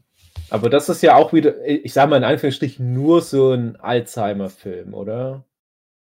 Ähm, Geht's nicht darum? ja, ja, aber da geht es dann halt eher um die Inszenierung. Also, da du ja jetzt schon gespoilert hast. Ja, das Äh, ist, glaube ich, das, was immer so als erstes irgendwo steht. Aber noch so ein Alzheimer-Film. Ja, also was man halt so gesehen hat, ist, der äh, wohnt ja irgendwo mit seiner Tochter in so einem Apartment und dann kommt halt plötzlich irgendwie eine komplett andere Frau zur Tür rein und Ah, dann verstehe. schreit er die so an, so, äh, was wollen Sie hier und boah, ich hol gleich meine Tochter und so weiter. Sie so, ja, ich bin Mm. deine Tochter. Ach, das ist dann so, so subjektiv seine Sicht Sicht auf die heraus, Welt. ja. Ah, das ist interessant. Mhm. Deswegen, also den würde ich schon auch gern sehen. Ja, ne, auf alle Fälle. Ne, generell, also ich sag's ja auch immer wieder, für mich sind die Oscars genauso wie die Golden Globes wie so Hausaufgabenliste. Die Filme muss ich dann alle angucken. Und auch alle, die mindestens zwei Nominierungen haben, die gucke ich aus Prinzip schon an, weil sich das lohnt. Und so die Lieblings-Oscars bei mir sind ja immer so Drehbuch-Oscars, finde ich auch interessant. Das hat ja jetzt dieses Promising Young Women oder Women, ich glaube Einzahl, äh, gewonnen. Freue ich mich dann halt immer am meisten drauf, weil das sind dann wirklich so bahnbrechende neue Ideen halt auch mal. Und ich freue mich auch, dass ich dann doch jetzt mittlerweile schon allerhand von den Filmen gesehen habe, weil dann doch recht viele in den ganzen Streaming-Portalen zu finden sind. Teilweise so einfach nur so völlig unspektakulär. Ich habe gedacht, ach, ich google einfach mal bei Netflix, Mhm. ob das mal Rainey's Black Bottom vielleicht da, da ist. Ja, es ist da. Hm, okay. Hm. Nur halt das Nomadland, das ist halt schade, dass das, die, den wollen sie halt dann doch noch lieber im Kino zeigen. Und ich bin so froh, dass der Menk nicht so viele bekommen hat. Ja, der hat zwei, zwei bekommen, irgendwie für, für Kamera und Szenenbild und so. Ja, Und da kann man sagen, Ja. ja, okay, von mir raus. ja, genau. Kann er auch, also das ist so okay, dass er die gewinnt. Das ist scheißegal, aber da hat sich Hollywood zum Glück nicht lumpen lassen. Die sind nicht drauf reingefallen auf den Quatsch. Hm. Irgendeinen Preis musst du dem ja geben. Da kommst du nicht drum rum. Ich ärgere mich immer noch über die Farbe Lila. Das hatte, glaube ich, damals auch zehn Oscar-Nominierungen. Das war so mit das erste Mal, dass ich sowas wahrgenommen habe, als ganz kleines Kind. Der Mhm. hatte so viele Nominierungen, hat komplett keinen Preis bekommen. Und das ist ein sehr, sehr guter Film. Ich weiß nicht, ob ihr mal die Farbe Lila geguckt habt. Das ist ein sehr wichtiger, guter Film. Mhm. Gerade auch für die, die jetzt so kleine Kinder haben, wenn die dann mal so acht Jahre alt sind. Ich glaube, in dem Alter habe ich den dann mal gesehen. Auf alle Fälle halt auch angucken, damit die Kinder da auch was über die Zustände da zu Ich der Zeit Tag- der Bevölkerungsgruppe lernen. Ich, ich sehe jeden Tag die Farbe gelb und Ja. weiß nicht, das hat auch, auch keine Auszeichnung dafür bekommen. Ist trotzdem schön. Aber André, ich würde dir gerne einen. Preis dafür geben. Ja, Ja. danke. Für deinen Mut. Ja. Nicht Ich jeder kann das tragen. Den könnten sie mal neu verfilmen und ein Crossover machen, die Farbe Lila aus dem All. Ah ja.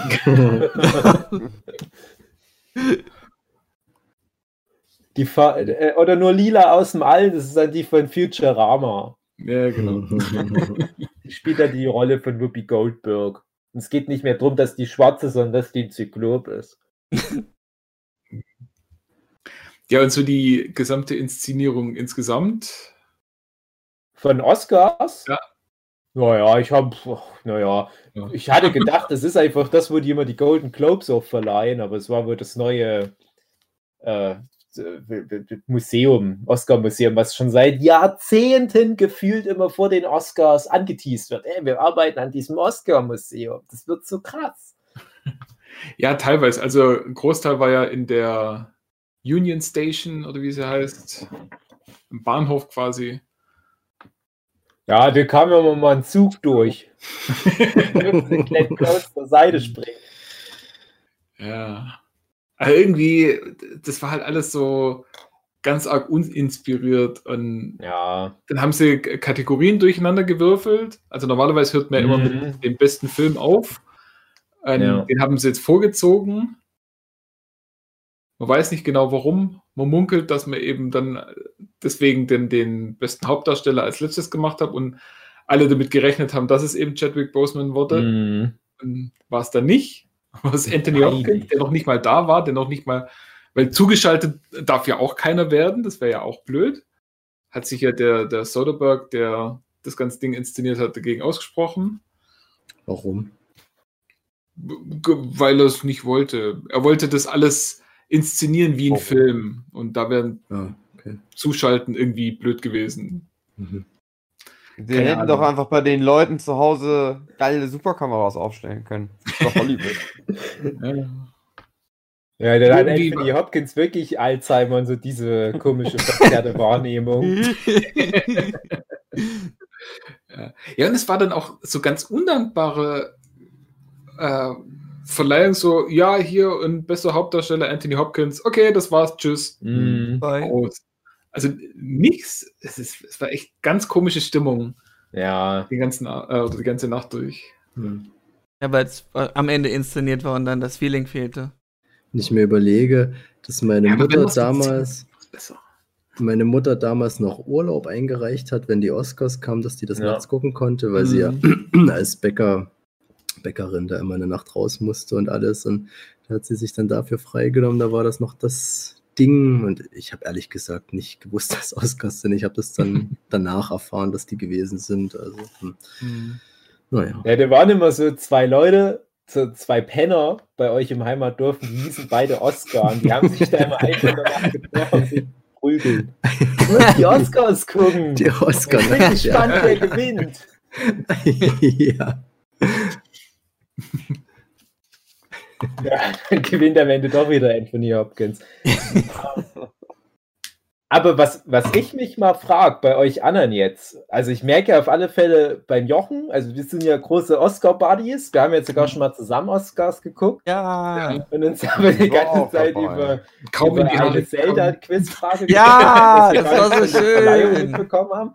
Aber wie, wie ist denn das bei euch anderen? Interessiert euch das überhaupt, ob ein Mhm. Film Nicht so Preis wirklich. bekommen hat oder so? Nee. Oder die Filme an sich auch? Mhm. Nee.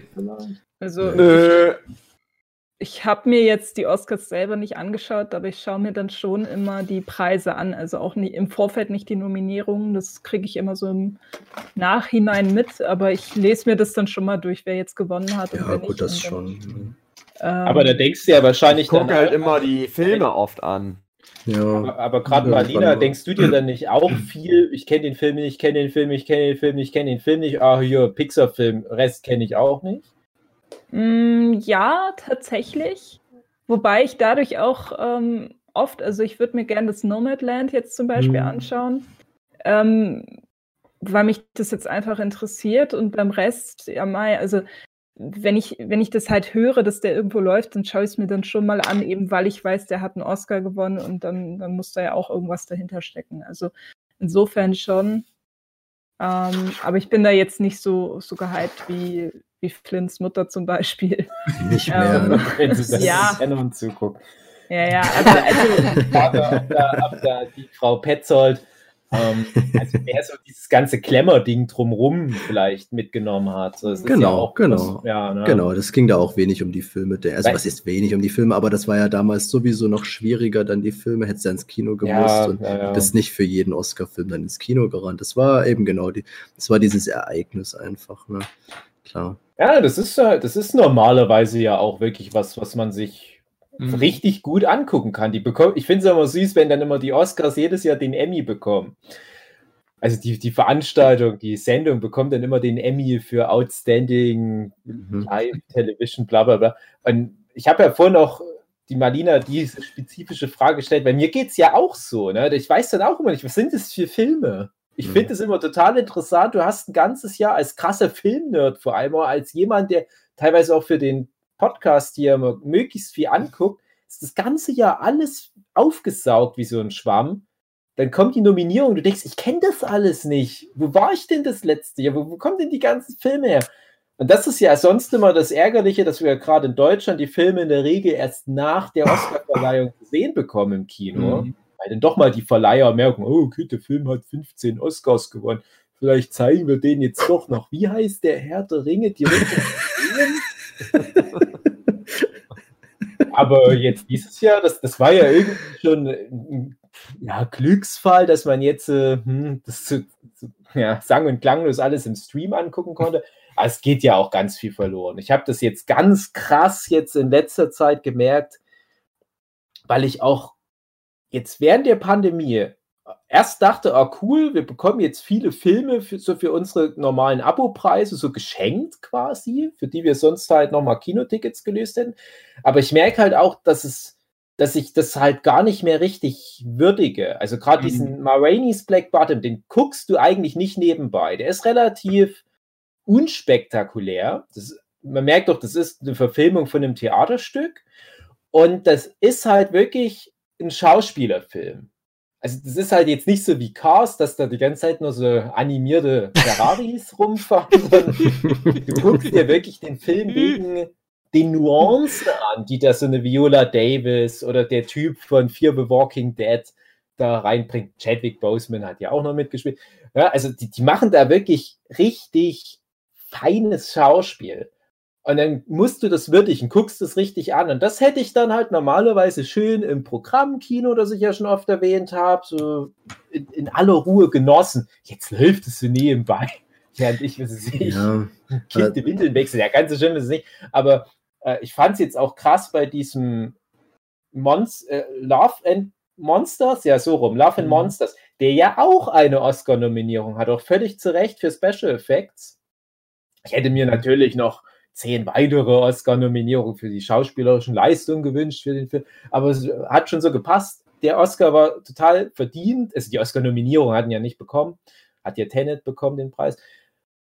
Aber das war halt so ein Film, wo ich auch dachte, ach, das ist irgendwie falsch, den jetzt auf so meinem Fernseher anzugucken. Das, das, Der Mhm. gehört einfach auf eine Kinoleinwand. Den den würde ich jetzt normalerweise mit so zwei, drei Kumpels den da angucken. So ein bisschen trashig, aber irgendwie eine schöne Unterhaltung.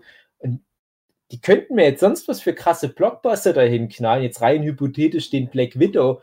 Ich weiß genau, ich würde den so richtig nebenbei verheizen, den Film. Ich kann das nicht so richtig würdigen. Filme das erste Mal im Fernsehen gucken, das ist nicht das Richtige. Also Mhm. ich, ich hatte ja geschrieben, ich habe den auf dem Third Screen angeguckt. Also noch nicht mal auf dem Second Screen. In der Spiegelung vom Nachbar, die, die du auf deiner Armbanduhr Ja. gesehen hast. Ähm, ja, das wäre bestimmt ein Film. Also, das wäre ein Film, den kann man, sich- hätte man sich im Kino angucken sollen, weil da halt wirklich, also die Monster, die man da sieht, die sind schon alle ziemlich gut animiert. Also, ich, ich habe halt noch dann intensiv gesehen, die Krabbe am Ende. Das war schon alles nicht schlecht. Der Hund war krass. Ja. Kam da ein Hund drin vor? Ja, stimmt, er hat einen Hund. Der Der. Vogel, vergesst nicht den Vogel. Ja. Und, äh, ja, also das ist halt einfach äh, schon allein dieses, diese Sache, wenn du im Kino sitzt, dann hast du halt wirklich nur diese Leinwand vor dir. Mhm. Dann konzentrierst du dich automatisch viel mehr darauf. Und ja, wie du sagst, würdigst dann auch einen Film viel mehr. Und, ja, also, wie du sagst, es ist schön, dass man das jetzt alles daheim angucken kann, aber Kino ist dann doch noch mal was anderes. Ja. Und ich hatte ja schon, äh, schon, wo es mit Corona angefangen habe, habe ich ja schon gemeint, ach komm, um diese ganzen Cineplex, riesen Giganto-Kinos wäre es mir echt nicht schade. Äh, eher dann um so, so kleinere auch Programmkinos.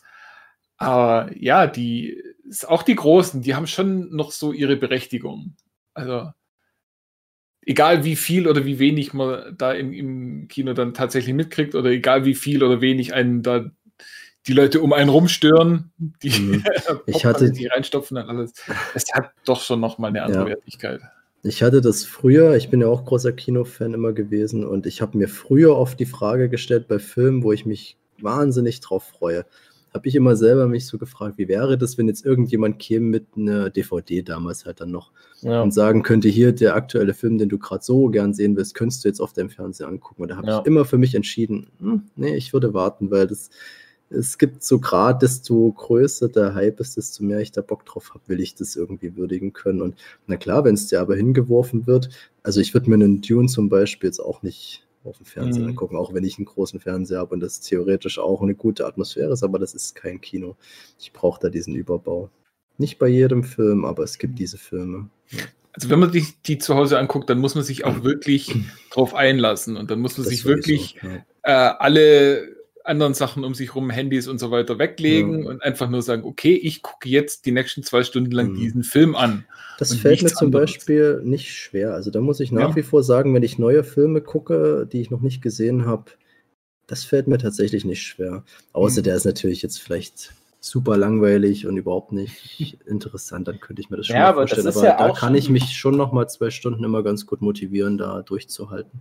Das ist ja aber auch schon die Frage, also zum Beispiel, oh, ich, ich gehe jetzt gerade nochmal die Liste durch. Also, das sind bestimmt zwei, drei Filme dabei, die habe ich gesehen, bevor die die Oscar-Nominierung bekommen hatten.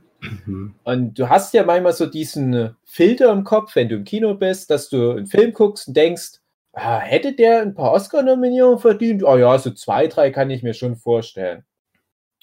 Und ja, dann in der Regel bekommen die dann keine Oscar-Nominierung, weil die da vom politischen Ton her gerade nicht so, so reinpassen in die aktuelle Saison. Egal. Aber ich finde es immer was anderes, wenn du schon weißt, der Film hat eine Nominierung bekommen oder hat vielleicht sogar auch die Auszeichnung bekommen und du guckst ihn dann danach an, dann achtest du natürlich auch auf die spezifischen Sachen. Also wenn ich jetzt zum Mhm. Beispiel den Befarber gucke, werde ich den ganz bewusst halt auch ganz aktiv angucken, um halt diese Anthony Hopkins Performance in mich aufzusaugen. Ich finde, es ist ganz oft für mich auch was, äh, wodurch ein Film nochmal gewinnt. Zu, zu wissen, ah, der hat diesen wichtigen Filmpreis gewonnen. Ist das so, dass du Mhm. so auf Musik dann nochmal anders achtest, wenn du weißt, der hat da diesen speziellen Preis bekommen. Mhm. Aber gerade der Love and Monsters, das hatte ich gar nicht so mitbekommen, dass der die Nominierung hatte. Und dann habe ich das so nebenbei erst so wahrgenommen. Der ist ja eigentlich ziemlich gut gemacht dafür, dass das halt nur so ein Direct-to-Netflix-Film ist. Und also erstmal zu dem, was du jetzt noch gesagt hast, Philipp. Ich weiß nicht, wie das jetzt für die anderen ist, aber ich wette, du, Philipp, du kennst das auch noch, weil wir beide so nah an den Grenzen zur Tschechei, Tschechien äh, leben. Zu Anfang des Jahrtausends war das mal ganz extrem, dass da immer solche Raubkopien auf DVD zu uns Mhm. rüberschwappten, wo du dann auch so ganz schlecht gefotoshoppt, ja, es gab wahrscheinlich noch nicht mal Photoshop damals, so ganz schlechte so Inlays hattest. Und da habe ich ganz viele Filme, die damals so große Blockbuster waren, das erste Mal in so einer schlechten Raubkopie-Version gesehen. Das, was dann Jahre später nochmal über diese ganzen Torrents und so weiter rumging, war bei uns zuerst, wo wir halt noch alle noch kein gutes Internet hatten, über diese schlechten DVDs halt verfügbar. Diese Filme wie Team America oder äh, Gott, was, was gab es denn damals in der Zeit? Keine Ahnung, aber äh, Hancock fällt mir noch auf Anhieb ein. Schon teilweise relativ große Filme, die ich theoretisch auch im Kino geguckt hätte, wo ich dann aber dachte, wie du es halt sagtest, ja, Gelegenheit macht Diebe für zwei Euro, ja, come on. Mhm. Und du machst die dir für alle Ewigkeit kaputt.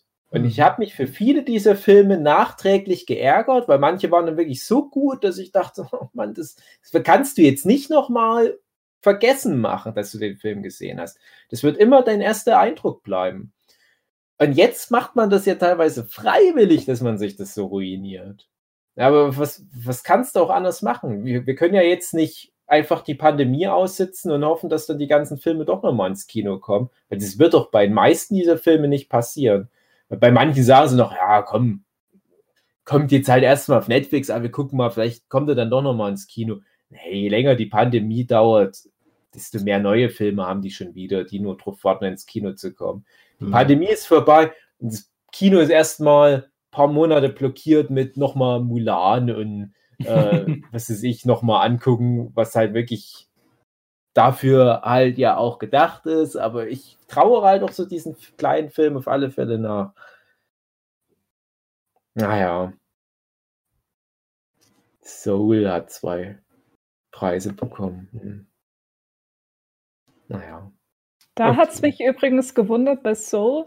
Ähm, das hat ja für die Filmmusik den, den Oscar bekommen. Ähm, und da ist der, äh, ja, ich, ich weiß gerade keine andere Bezeichnung, aber Frontmann, das ist ja keine Band von Nine Inch Nails, äh, Mhm. hat den jetzt gewonnen. Das fand ich ganz interessant, so als Nebenfakt. Der macht ja schon lange Soundtracks damals Genau, für genau. Ich glaube, der ist mittlerweile auch eher dafür bekannt, würde ich Ja. sogar sagen. würde ich auch sagen. Aber da gehört Also- noch ein anderer mit dazu, die Atticus Mm, genau. und Ross. Also sind, das ist der Nine Inch Nails Typ und dann irgendwas so ein anderer Typ hier noch. Aber Ich glaube, die sind, ja, ja also, also die haben einen ganz speziellen Sound. Also wie auch Nine, Nine Inch Nails an sich schon sehr speziell sind. Mhm. Ja, ne, der macht doch immer viel für die David Fincher-Filme. Mhm, Ähm, genau. Daher ist bei mir sowieso, hat er da schon Stein im Brett. Gerade auch Mhm. äh, Fight Club damals. Ich glaube, da war das mir das erste Mal aufgefallen. Dachte ich, ja, Mhm. gut. Ja, übrigens auch schon für David Lynch gearbeitet. Nochmal so am Rande erwähnt. Guter Mann. Also Mhm. Trent Reznor. Wir haben, wir haben glaube ich, nicht einmal den Namen jetzt erwähnt. Mhm. Hm. Nee, alles gut. Ich finde es auch gut, wenn das mal so eine Oscar-Verleihung ist, wo sich das so schön aufteilt, wo halt kein Film so krass raussticht. Dafür bekommen ganz viele Filme ein paar Oscars. Das ist so wie damals, als Whiplash gewonnen hatte, wo der auch mit drei Preisen der Abräumer des Abends war. Drei Preise, come on. Aber das, das finde ich immer ganz interessant. Das, das spricht doch so ein bisschen für dieses, ja, für das vergangene Kinojahr, dass da halt auch wirklich nichts besonders rausstach. Hm. Ich müsste jetzt wirklich auch überlegen, wenn ich so an das letzte komplette Jahr, egal ob Oscar nominiert oder nicht, an das komplette Filmjahr denke, da ist eigentlich nichts so richtig krass bei mir hängen geblieben. Aber das liegt halt auch daran, dass ich kaum was im Kino geguckt habe. Mhm. Und in dem Jahr davor, was ja das letzte Nicht-Corona-Jahr war, war es halt genau andersrum, wo ich halt dachte, es ist so ein gutes Filmjahr gewesen. Ich frage mich auch, wie viel jetzt noch in irgendwelchen Schubladen versauert, weil einfach die Regisseure oder wer auch immer sagen, ach nee, das ist es mir nicht wert. Lieber warte ich noch, so wie ich das mit Demon Mind Game Band 3 mache. Habt ihr, Warte, habt bis ihr, wieder aufmachen. ja, Dann kaufe ich eine Demon Mind Game Band 3. Habt ihr Filme parat auf die Schnelle, die euch seit Jahren so im Hinterkopf sind, wenn es darum geht, Filme, die niemals bei einem Oscar ähm, berücksichtigt wurden? Irgendwelche Darstellungen von Schauspielern oder was? Aber nicht statistisch, dass die Hm. Woche Ja, ich meine jetzt aber, Mm, das mag sein, aber der, der, der, der erste S war ja dann der erfolgreichste Horrorfilm ever. Also das passt, das kommt schon nochmal vor. Aber ich meine jetzt eher so persönlich, wo ihr sagt, das ist eigentlich so gut, das hätte unbedingt berücksichtigt werden müssen, mal zu dem, zu dem gewissen Jahr, wo der Film lief oder wie. Ne, ich sag ja immer, ich fände es gut, wenn es so eine Art nachträglich Oscar gäbe, Ja. wo man dann nochmal irgendeinen Film jedes Jahr würdigt, wo man weiß, der hat sich über die Jahre einfach so Mhm. festgebissen in der, in der Szene. Und in, ja, es ist halt irgendwie ein wichtiger Film geworden. Er Cool. fängt dann immer an, zurück in die Zukunft als erstes, Mhm. warum auch immer. Und Mhm. manchmal sind das aber Filme, wenn du dann mal nachguckst, merkst du, ja, so schlecht war das gar nicht. Also gerade sowas wie Star Wars, also der, der war ganz gut bei den Oscars bedacht Mhm. worden. Ja, der erste auf jeden Fall. Und also es gibt dann halt eher sowas wie kulturelle Barrieren. Die Oscars haben ja alleine schon die Barriere, dass die sagen, wenn der Film nicht mindestens, ich glaube, zwei Wochen lang Eine Woche. eine Woche ist es, ich glaube, es waren früher mal zwei Wochen, wahrscheinlich ist es runtergesetzt. Dieses Jahr war es ja eh nochmal anders. Aber wenn der nicht wenigstens eine Woche dort in dem Raum Hollywood lief, ich glaube, das ist nochmal wichtig, dass der dort in der Hm. Ecke auch gelaufen Mhm. ist im Kino. Egal, ob das jetzt wie heutzutage so ein Direct-to-Netflix-Film ist, war ja damals der Film Matt, glaube ich, das erste Mal mit Mary J. Blige, wo sie dann gesagt haben, das ist eigentlich ein Direct-to-Netflix-Film, ah komm, wir, wir packen den noch fix eine Woche ins Kino, weil dann kann die Mary J. Blige auch eine Hauptdarsteller-Nominierung bekommen, hat dann noch funktioniert. So, komische Regel, aber diese Regel verbaut ja ganz, ganz vielen Filmen Mhm. den Zugang. Ja, also Filme, die so international sind, sowieso, aber ja auch viele amerikanische Filme. Also gibt ja auch Indie-Filme, die dann vielleicht so, so Festival-Lieblinge sind, die aber halt dieses Kriterium nicht erfüllen können. Wir sind ja auch so ein bisschen in der Medienbranche und wissen ja auch, wie schwer das teilweise ist, was zu platzieren, wenn du da noch nicht so ein Stein im Brett hast. Du bist vielleicht ein kleiner, krasser Nachwuchs-Filmemacher, dann hast du aber noch nicht so dieses Netzwerk, um da reinzukommen. Und das ist dann eher mal, dass ich irgendwie so, so einen schrulligen Indie-Film sehe und denke, boah, der hätte eigentlich schon irgendwie so, Mhm. eine, so ein größeres Publikum verdient, aber wer soll denn wissen, dass es den Film gibt? Und da fallen mir doch ganz viele ein, aber wenn ich dann nochmal dieses internationale Ding nehme, das ist dann nochmal krass. Also da habe ich dann noch einige meiner absoluten Lieblingsfilme aller Zeiten. Die sind halt aus, aus Belgien, aus Spanien, aus Japan und so weiter. Korea war jahrelang so ein, so ein Land, was halt dann letztes Jahr rückwirkend für all die Jahre gute Filme Mhm. mit dem Parasite einmal alle Preise bekommen.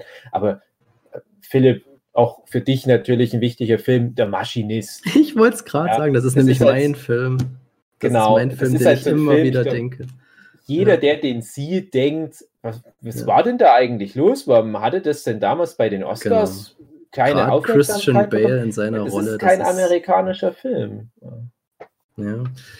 ja, aber das ist immer so ein Aber- Film, der mir, ähm, der mir irgendwie äh, zu kurz kommt oder halt damals zu kurz kam, wo ich gedacht hätte, hm, eigentlich Mm. hätte gerade ein Christian Bale in seiner Hauptrolle da was reißen müssen. Ja, ja, also gerade Christian Bale habe ich aber auch das Gefühl, der hat ja mittlerweile seinen Oscar. Und da würde ich aber auch sagen, der hat den auch rückwirkend für all diese Leistung vorher bekommen. Und das ist halt aber auch so ein Schauspieler, der ist dann, glaube ich, wirklich, so blöd, das klingt erst durch die Batman-Filme so richtig krass in den Fokus Mhm. gerückt. Und dann haben Ja. die Leute gemerkt, ey, gucke mal, was hat denn der schon alles für geile Filme gemacht? Aber war sogar, jung der schon angefangen hat, geile Filme zu machen. der Maschinist war unmittelbar vor dem ersten Batman-Film. Ja. Ja, und dann zwischendurch nochmal so krass wieder runtergehungert. Und das ist Ja. halt echt, äh, das ist ja, wie gesagt, dieses Oscar-Politik-Ding. Du kriegst ja auch wirklich ganz oft rückwirkend irgendwelche Preise noch. Hä, es- DiCaprio ja, hat ja genau. auch nicht für The Revenant bekommen. Genau. Und äh, was Gary Oldman hatten ja auch nicht nur für. Äh, was, was für ein Film hat er Den überhaupt? Churchill-Film, was auch Dunkel, wirklich dunkel, so dunkelste Stunde oder wie hieß fast, der? ja, mit fast uninteressanteste Gary Oldman-Film. Also für viele andere hätten der schon verdient gehabt. Ja. Ja. Leon. Ja, zum Beispiel. Dan Rockwell ist auch so ein Typ, der Ja. immer wieder geil delivered hat. Ja, Das ist dann eher so ein Ding, dass ich dann halt auch manchmal so spezifisch so ein Lebenswerk dann sehe und denke, wo ist denn für diese Person jetzt endlich mal der, der Mhm. überfällige Oscar oder wenigstens die Nominierung? Hm. Da gibt es einen ganz spezifischen Fall. Äh, oder, ja, es gibt ein paar spezifische Fälle, aber ach Gott, wie heißt er denn gleich ähm, von District 9 und ähm, ja, Blomkamp. ja, ja, ich meine den, den, ähm, den Schauspieler, den Hauptdarsteller, ich, Mann, ich Oh. weiß nicht den Namen. Bin ich bescheuert? District 9? Ja. Weiß ich nicht. Ach Mann, er fällt mir dann noch ein, oder äh, Toby Cabell heißt er, glaube ich, Mhm. den mag ich auch so, so gerne. Und da denke ich mir, wo, wo bekommt die mal ihre Aufmerksamkeit? Das kommt dann aber noch. Andy Serkis fällt mir noch auf Mhm. Anhieb ein. Ne? Wo es halt auch mal komisch ist, gibt es zudem echt eine Oscar-Nominierung für Motion Capture? Ja, aber Ja, warum nicht? ja, warum denn nicht?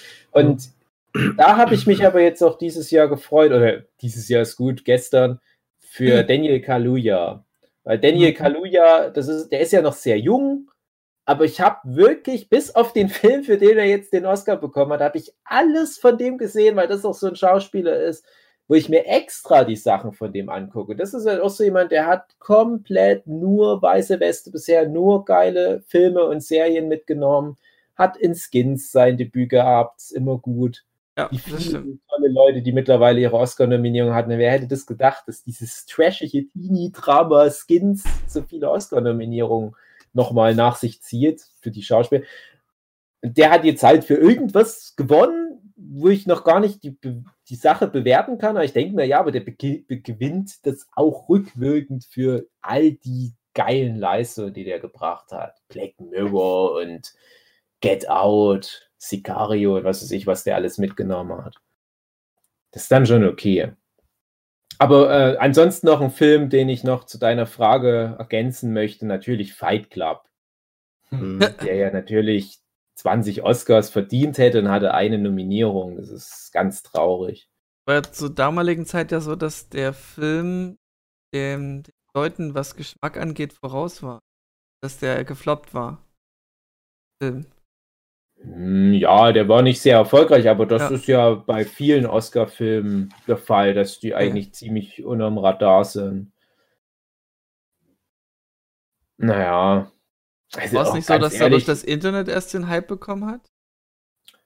Ne, das ist so auf alle Fälle äh, jetzt ein Kultfilm. Also, mehr kann man dazu ja nicht sagen. Das ist ja, glaube ich, bei Maschinist so ein Ding. Also, Hm. ich glaube auch, als der damals direkt ins Kino kam und der lief bestimmt auch hier in ein paar Kinos in Deutschland, ah, da hat auch niemand damals das mitbekommen. Aber da Ich habe habe ich den Film Glück kennengelernt durch irgendeine DVD-Zeitschrift, wo der mal Ja. auf einer DVD mit drauf war und ich wusste überhaupt nicht, was es sein soll. Da habe mich da instant drin verliebt und dachte Mhm. mir, aber warum kennt das kein Schwein irgendwie? Das war ja, ich finde, Maschinist ist selbst heutzutage noch, wie du eben sagst, vielleicht eher so ein Kultding. Also das könntest du nicht mal mit einem Fight Club vergleichen. Ich würde Mhm. aber auch sagen, vielleicht liegt es an der Formel, dass diese ganzen Fight Club-ähnlichen Filme da vielleicht sich dem zu sehr unter naja, unterwerfen müssen. Vielleicht, dass die da gar nicht so die Aufmerksamkeit kriegen können durch Fight Club, weiß ich nicht. Eine Hypothese. Gut, ähm, Dave, Ja, fehlte das, was du aufgezählt hast, schon zu dem, was du in reingegoogelt hast? Ja, also waren auf alle Fälle schon ein paar Sachen dabei. Ich kann nur noch mal ganz kurz was ergänzen. Also dieses Love and Monsters habe ich jetzt schon erwähnt. Also der hat mir halt Spaß gemacht. Da war ich selber überrascht. War fast ein Film, den wollte ich ein bisschen trashiger oder beschissener finden, als er dann war. Weil ich dachte, ach Gott, na, das ist ein dummer Trailer jetzt wieder von Netflix. Die glauben, meinen Algorithmus geknackt zu haben. Aber dann war ich überrascht, wie gut der mich unterhalten. Also nichts Besonderes, der Film, postapokalyptische, witzige Last of Us-Variante oder von mir aus Annihilation oder was auch immer. Ja, ein bisschen Zombieland. Bisschen, ja, bisschen spaßig, kommen ein paar coole Designs. Das ist so wie das, was wir schon manchmal bei irgendwelchen Pixar-Filmen angesprochen haben, wenn, wenn du so viele Chekhovs Guns hast, also viele Elemente, die storymäßig schon mal früher eingeführt werden und die werden dann später nochmal aufgegriffen. Der Film besteht nur aus sowas. Ah, Hier wirkt es dann doch sehr banal. Ja, also, weil, weil wirklich alles, was irgendwann mal vorkommt, kommt dann halt nochmal wieder. Und das ergibt Mhm. dann, das, das schließen sich so schön die Kreise, Andrea. Für Ja, dich wäre es perfekt. Das ist aber alles wirklich auf so einem, äh, ja, das, das, das kann echt ein Grundschüler schreiben, die Story. Aber es- macht trotzdem Spaß, deswegen bin ich dem Film nicht böse. Den hat es mir schon dann leid getan, dass er dann nur so Direct-to-Streaming-Dienst ist. Naja. Ich habe endlich mal Cars 3 nachgeholt. Das, der letzte Pixar-Film, der mir noch gefehlt hat. Kann sie vergessen, braucht kein Mensch. Mir gefällt der zweite Cars-Film, den alle hassen, aber ich mag halt den ersten und den dritten Cars-Film nicht. Der zweite ist halt was ganz anderes. Ich, aber Mhm. wahrscheinlich habt ihr alle gar keine Cars-Filme geguckt. Korrekt. Ich finde ich find Cars schon im echten Leben sinnlos und langweilig. Ja. Da jetzt keinen Bock auf Cars. Ist vielleicht das falsche Wort, aber, Okay. aber die Cars im Film, die, die fahren ja noch nicht mal Menschen rum. Das, Ja. ist, das ist wirklich sinnlos. Ist, ich finde es alles auch so pervers. Ich gucke immer nur die Filme und denke, wer hat denn diese Drechselbank gehobelt? Hat bestimmt nicht irgendwie ein Maserati, der da Drechselbank hobelt. Beziehungsweise selbst wenn der spezielle Werkzeuge dafür hätte, welches Auto hat dann wiederum diese Werkzeuge hergestellt? Das ergibt Ja. Cars-Universum. Das dann Welches Auto Cars 4. benötigt solche Banken? Ja, Wir das Zitat aus Tenet einfach nicht so tief drüber Genau. Ja. Genau, also äh, Michi wird es auch nicht wundern, wenn, wenn Cars 4 einfach Tenet dann ist. Ne? Da fahren sie dann alle rückwärts. Ja, ja, das, das eine Auto, was dann mal in der einen Szene dort in, in Litauen oder wo die da sind, so auf einmal rückwärts denen entgegenkommt, das ist Lightning McQueen, aber unlackiert. Das, Dann müssen sie immer wieder anhalten, weil der Tank voll läuft. ja, oh Gott. Ach Gott, Cars, ey, naja. Es geht in dem dritten Teil immerhin um, ums Älterwerden, da konnte ich viel connecten damit. Ich habe mich dann wirklich gefragt, ist der Film für Leute, die mit Cars aufgewachsen sind und jetzt alte Menschen sind? Das wird wahrscheinlich der neue Pixar-Trend. Wir nehmen diese ganzen Serien, die schon so lange laufen, und die Filme werden mit den Zuschauern der ersten Filme älter. Bei Toy Story funktioniert es aber grad nicht sagen, bei. Cars. Das Ja. Franchise gibt es seit letzte Woche Februar oder wie auch immer. Aber das ist, ich weiß nicht, der erste Cars-Film 2008, würde ich jetzt mal raten, vielleicht so um die zehn Ja. Jahre rum. Aber Das ist ja wirklich, also der dritte Teil, das ist so richtig ja, 100 sie alte Leute-Film. Naja. Naja, äh, wir werden dann wahrscheinlich mal separat über das Thema Falcon and the Winter Soldier reden. Mhm. Äh, ja, was wir jetzt gar nicht angesprochen hatten, mein Lehrer, der Krake, hatte ja Dokumentarfilm-Oscar gewonnen. Gibt es auch Mhm. gratis auf Netflix. Ein schöner Film. Schöner kleiner Film über Kraken. Ich mag ja Kraken total gerne. Ich wäre auch selber gerne ein Krake. Dein Lieblingsspiel heißt Octodad. Hm, ich wollte es Genau. gerade sagen. Genau. Okay, Ja, aber ja. ohne Scheiß, Kraken ist sind, sind echt krass. Also, stop the Kraken-Hate, weil Kraken, ey, die hieß sind schon schlau. damals Release the Kraken. Ja, genau. Und ansonsten Bridgerton. Oh Gott, ich, ich weiß nicht. Ich habe echt überlegt, ob ich, ob ich euch mal drauf anspreche. Also ich, ich will jetzt nicht hier irgendwie äh, sexistische Stereotype da schüren, aber wo ich mich dann echt gefragt hatte, wäre das vielleicht sogar eher was für eine Malina, für eine Katrin vielleicht sogar noch eher als, als für die Buben. Nein. Ich weiß aber ehrlich gesagt nicht, für wen die Serie überhaupt ist. Und es ist aber passenderweise die erfolgreichste Netflix-Serie aller Zeiten. Jetzt im Ernst? ja. Ja, ich habe komplett den Glauben an die Menschheit von. Das ist ja nicht mal direkt eine schlechte Serie, aber die ist so langweilig Welche und Serie? unspektakulär. Bridgerton. Geht um Also- Leute, die bauen Brücken. Nein, das geht um Bridgerton, die im Jahre 1812 rum die Ballsaison ruled im Großbritannien. Das habe ich angefangen und dann aufgehört. Ja, das ist doch am besten, weil die Pilotfolge geht ja fast noch. Und wie Jochen schon im WhatsApp geschrieben hatte, das wird dann irgendwann mal echt so, so Softporno. Die ficken dann nur. Erinnert mich so ein bisschen an. ah, Es war so eine Ja. Serie mit Zeitreise, wo das auch so für Frauen gemacht Time ist. Perps. Wo so ein paar Politiker äh, mit so einem Zeitreiserollstuhl in die Vergangenheit reisen und dort so historische Frauen wie Jeanne d'Arc oder Pocahontas bummeln. nee, da geht es darum, dass eine Frau irgendwie in die Zeit zurückreist äh, und da irgendwie sich in irgendjemanden verliebt. Und Outlander. Outlander, genau. Ach, Das ist auch so ein, Ja. so ein Softporno-Serien für Frauen gemachte Ja. äh, Filmserie. Ja, Ich hab- ähm, habe ganz sehr versucht, weil ich glaube, das ist bei dem Outlander auch so ein Ding, ich habe ganz sehr versucht, mich immer in eine Frau reinzudenken. Ich war noch nie wirklich in einer Frau drin, deswegen muss ich mich da mal reindenken. Ähm,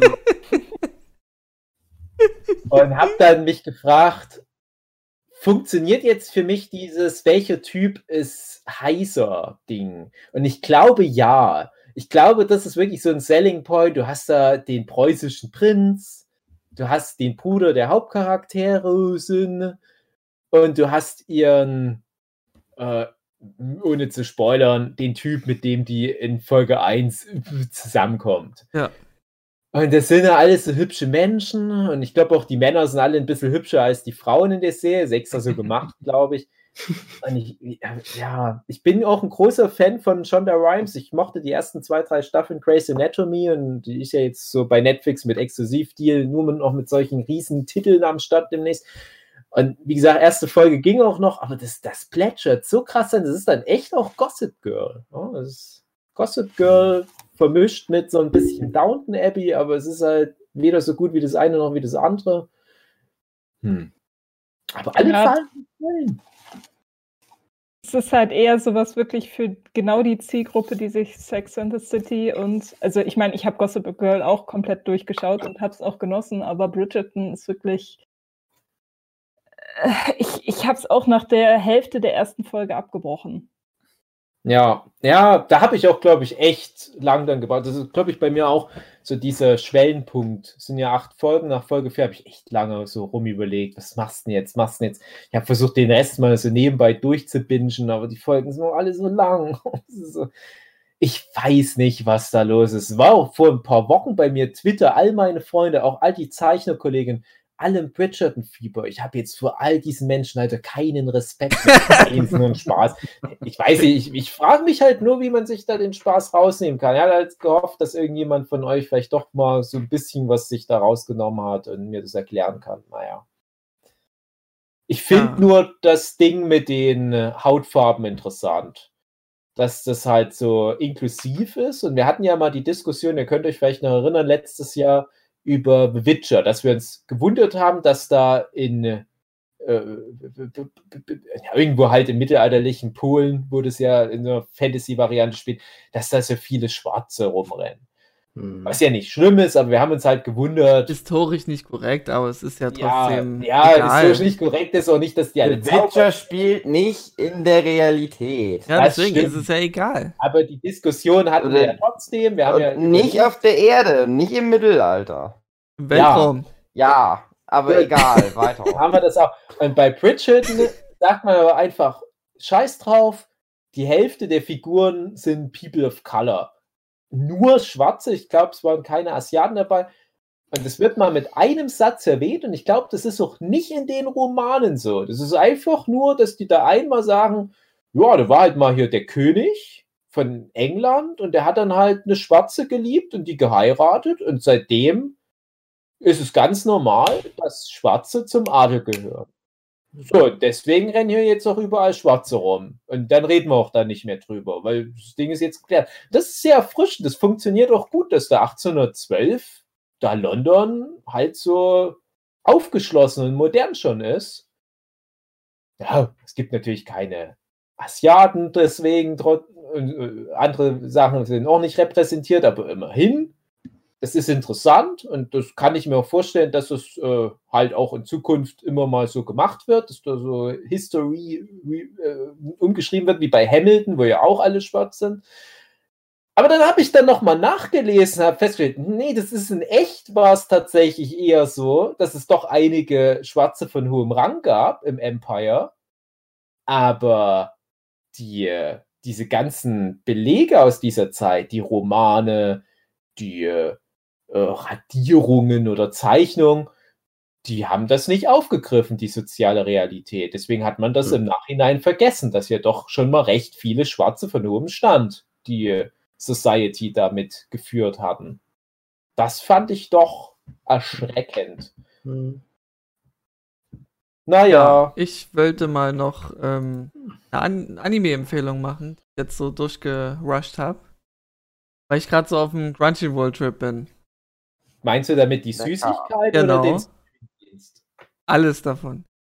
Ähm, also zwei Animes kann ich davon empfehlen, einen nicht. Äh, fangen wir an mit äh, That Time I Got Reincarnate as a Slime. Ja. Ähm, ist so ein, so ein Mix, so vom, von den Mechanics her, sage ich mal, von gewissen Animes. So ein Mix aus One Punch Man, Toppen Guren Langan und Overlord. Mhm. Und äh, geht halt drum, dass jemand, wie im Titel trägt, äh, wiedergeboren wird als ein Schleim. Und dass das so eine gewisse Videospielmechanik, eben wie bei Overlord hat. Ähm, und der Schleim, ja, saugt alles in sich auf und wird halt sozusagen immer mächtiger. Und da kommt eben die One-Punch-Man-Mechanik hervor. Ähm, und so immer mehr äh, an Macht gewinnt, aber auf, auf gute Weise, auf, auf äh, empathische Weise. Und eben sich somit mehr aufbaut und das Ganze im Verlaufe des Animes sich immer mehr steigert und da dieser Toppen Gurren Lagann äh, Effekt. Und das ist alles ähm, sehr interessant gestaltet und auch äh, neuere Anime, den ich einfach verschlungen habe, weil der weil der einfach gute Charaktere hat, die mir gefallen haben. Ähm, und immer auch recht ähm, sehr geerdet auch ist von, von den Denkweisen von vielen Figuren, dass sie nicht so eindimensional sind. Ist ein schwieriger Titel, Ja. weil man will den eigentlich nicht mögen, aber es ist ultimative Guilty Pleasure. I got reincarnated as a slime in Ja. einer anderen Welt. Und ich muss auch ganz, also ich, ich habe nur den Manga relativ weit gelesen. Der wurde mir regelrecht aufgedrängt von unserem Mhm. lieben Freund und Ultraverse Verlagschef Dr. Joachim Kaps. Mhm. Weil der ganze Verlag Ultraverse scheint nur auf diesem einen Titel äh, zu basieren, dass die den halt da am Anfang gleich hatten, hat auch, glaube ich, dem Verlag viel geholfen, weil der ist super erfolgreich in Deutschland. Ja. Und ich dachte, ach nein, ach, ich möchte es nicht lesen. Und dann fängst du an und denkst, ach Mann, jetzt gefällt mir der Scheiß. Das ist so, gegen alles, wofür ich als Künstler, als Autor bin. Das ist alles so dumm. Aber es funktioniert. Das ist auch so ein perfektes Beispiel dafür, dass die moderne Popkultur so komplett einfach davon ausgehst, dass du ein Kacknerd bist, dass du all das schon kennst. Dir wird nichts mehr erklärt. Das, das, das schmeißt einfach nur so mit Begriffen wie XP und ja, Items so und. Buff und Debuff und so weiter rum, weil die genau wissen, die Leute, die das lesen, die haben ihr Leben lang mit einem Super Nintendo vergeudet. Und, und äh, darauf basiert das. Das ist der ganze Gag von dem Ding. Und ja, das ist eine Mary Sue, der Hauptcharakter. Wirklich, das ist so lächerlich, wie overpowered die Figur ist. Würde ja jeder vernünftige Storytelling-Mensch sagen wird, sowas geht nicht, sowas geht nicht. Doch, es Doch, geht. geht. Komischerweise geht's und darüber ärgere ich mich fast am meisten. Das ist genau das, was man als Sechsjähriger an Stories schreibt. Ja, und der Held bin ich und ich bin super stark im Zaubern und alle lieben mich, aber ich bin noch der beste Schwertkämpfer. Ich bin aber auch ein guter Koch und ich finde auch das One Piece und alle Dragon Balls. Aber ich brauche gar nicht alle Dragon Balls, weil ich stärker bin als Son Goku. Genau das ist Reincarnated as a Slime und es funktioniert. Das ist so ärgerlich. Also ich kann es nur empfehlen, natürlich wieder mit deutscher Synchro. Das ist einfach äh, gut gemacht. Ähm, und äh, dann hatte ich noch angefangen äh, Tower of God. Ah, Und den gibt's komischerweise nicht auf Deutsch Synchro. Und komischerweise kann man den sich kostenlos auf Crunchyroll angucken und That Time I Got Reincarnated as a Slime nicht. Ähm, und ich hatte auch nur bis Folge 7 von 13 durchgehalten, bis ich gesagt habe, was für eine langweilige Scheiße. Ähm, weil der Film erst sehr actionreich anfängt, aber der nicht so viel erklärt und so in, in der Mitte des, äh, der Staffel fängt das dann eben an, so Story aufzubauen. Aber irgendwie so, dass ich sage, nee, fällt mir nicht. Die Hauptfigur ist, ist so ein, ein Unbekannter, mit dem ich nicht groß mitdelivern kann und der die ganze Zeit nichts macht, aber irgendwie dafür belohnt wird, fürs Nichts tun. Und das ist nichts, was ich gern gucken will. kommt der immer Hartz IV? ja, Das ist der Inhalt der Serie Tower of God, dass jemand Ja. immer Hartz IV bezieht? ja, nee. Das ist ja auch, ich weiß gar nicht, ob es sogar die erste Crunchyroll eigene Serie ist. Also die, Kann die halt in ihren eigenen Produktionsstudios gemacht haben. Ist super erfolgreich, weiß ich nur. Aha. Ja, ich Ich habe es aber auch nicht gesehen. Mir ist Nee, immer also, Crunchy, Das kann ich ja davon abraten. Crunchyroll ehemaliger Mitarbeiter, aber ich muss ganz ehrlich sagen, ich, ich habe immer die App und, und ich, ah, ich hab Ja. zu nehmen, weil der muss, oh, ich kann Also was, nicht. Worüber ich mich bei Crunchyroll ärgern will, hatte ich das erwähnt? Weiß ich nicht. Man kann es nicht über Smart TV gucken. Weil die das irgendwann mal eingestellt hatten, weil die gesagt haben, ja, der Aufwand ist es nicht wert für jede, jede Software von verschiedenen TV-Geräten das zu programmieren. Auf dem Mhm. Handy ist es noch einfach, weil da ist es ja nur iOS und, und äh, Android. Da haben sie es eingestampft und deswegen muss ich jetzt immer über Rechner verbunden an meinen PC gucken. Armes Schwein. Muss für jede Folge immer wieder aufstehen Armer. und wechseln. Ja. Ja. Ja, das ist wirklich schlimm. Ich, ja, mein Problem bei Crunchyroll ist eher einmal, dass das halt so viel Original mit Untertiteln ist, was ja für alle anderen Otakus und wie die alle heißen, Owu Babuhus und wie sich die ganzen Japaner für den Kids nennen, für die ist das ja super cool, aber ich muss dann halt aktiv hingucken. Kann ich Ja. halt schlecht gebrauchen. Es gibt, glaube ich, relativ wenig, was halt synchronisiert da läuft. Und das andere ist tatsächlich die extrem große Auswahl. Das klingt jetzt, als wäre ich so ein Gebrauchtwagenvertreter, der den Leuten die Crunchyroll-App aufschwatzen will. Aber ich gucke da mal kurz rein und sehe, ach, die haben die neue Digimon-Serie, die ich ja schon seit Jahren gucken will. Ah, geil. Ah, nee, ich brech da direkt wieder zusammen, weil dann, dann Ah, ich nur mal so kurz bei dem Startbildschirm, was die so haben, und denke mir, hat es mindestens hier schon zehn Anime im ersten Screen, die ich gucken will. Jede von den Serien hat dann aber so 40 Folgen. Ne? Tschüss, ich bin raus. Ich gucke dann lieber meinen Lehrer der Krake an. Dann ist so eine Überreizung sozusagen. Ja. Und der letzte Anime, den ich jetzt noch empfehlen will, den gucke ich jetzt, mir noch zwei Folgen. Äh, hat zwei Staffeln bisher. Ähm, auch so ein bestimmt hyptes Ding, Dave, weiß ich nicht. Heißt äh, Dr. Ähm, Stone. Lass es mich raten, Clarissa. Clarissa, die genau. Nickelodeon-Serie. Äh, ist Dr. Na, Stone. na, na. Und Wie heißt äh, das? Dr. Stone. Ach, Dr. Stone. Ja. Ja, klar, Dr. Stone. Und ich neulich. Der Plot ist, äh, das wird auch schon direkt, wenn du die ersten paar Minuten anguckst von der Serie, der ersten paar Sekunden, wird schon erklärt, um was es gehen wird. Die Menschheit wurde komplett versteinert. Du brauchst ja nicht mehr gucken. Ja, brauche ich nicht mehr gucken. Und nach 3700 Jahren, nachdem alles von der Menschheit erschaffene verrostet, ver verwolken, was auch immer ist, äh, ist die Natur zurückgekehrt und die versteinerten Menschen kommen nach und nach zum Leben zurück. Ähm, und im Grunde ist es so, wie, wär, wie ist die Vorstellung, wenn eine ganz kluge Person ähm, die Wissenschaft innerhalb von ein paar Jahren äh, wieder auf Vordermann bringt und das eben auch wissenschaftlich so darlegt, was man braucht, um dieses und jenes herzustellen. Ähm, und das steigert sich dann halt Mhm. immer mehr und Freundschaft, genau.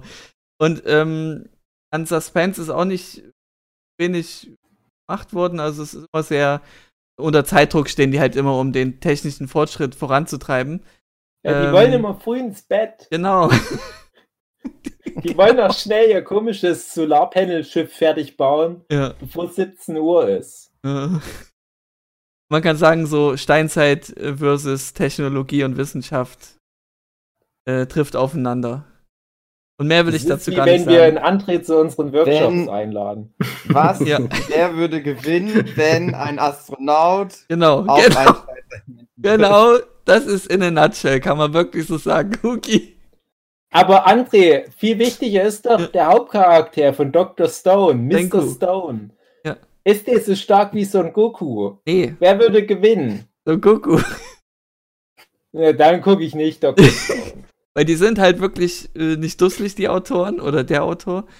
Der ist auch da. Der ist so ein Wissenschaftstyp, der würde niemals überlegen, äh, überleben bei einem äh, Kampf ums Überleben. Boichi. Und schickt halt eben Leute vor, die kämpfen können. Boichi. Boichi, der, der Mangaka, Mhm. Dem folge ich schon seit 15 Jahren oder so. Es war einer der ersten Menschen, von denen mir mal ein Freund äh, ähm, ja, Comicseiten auf einer VHS-Kassette immer zugeschickt hat. Mhm. Und ich konnte damals äh, sehr empfehlen Sunken Rock. Und das war aber damals halt so ein koreanisches Ding, ne? also Manhwa eigentlich. Und ich dachte, immer, ah, das ist krass. So genau in dem Stil würde ich gerne zeichnen können.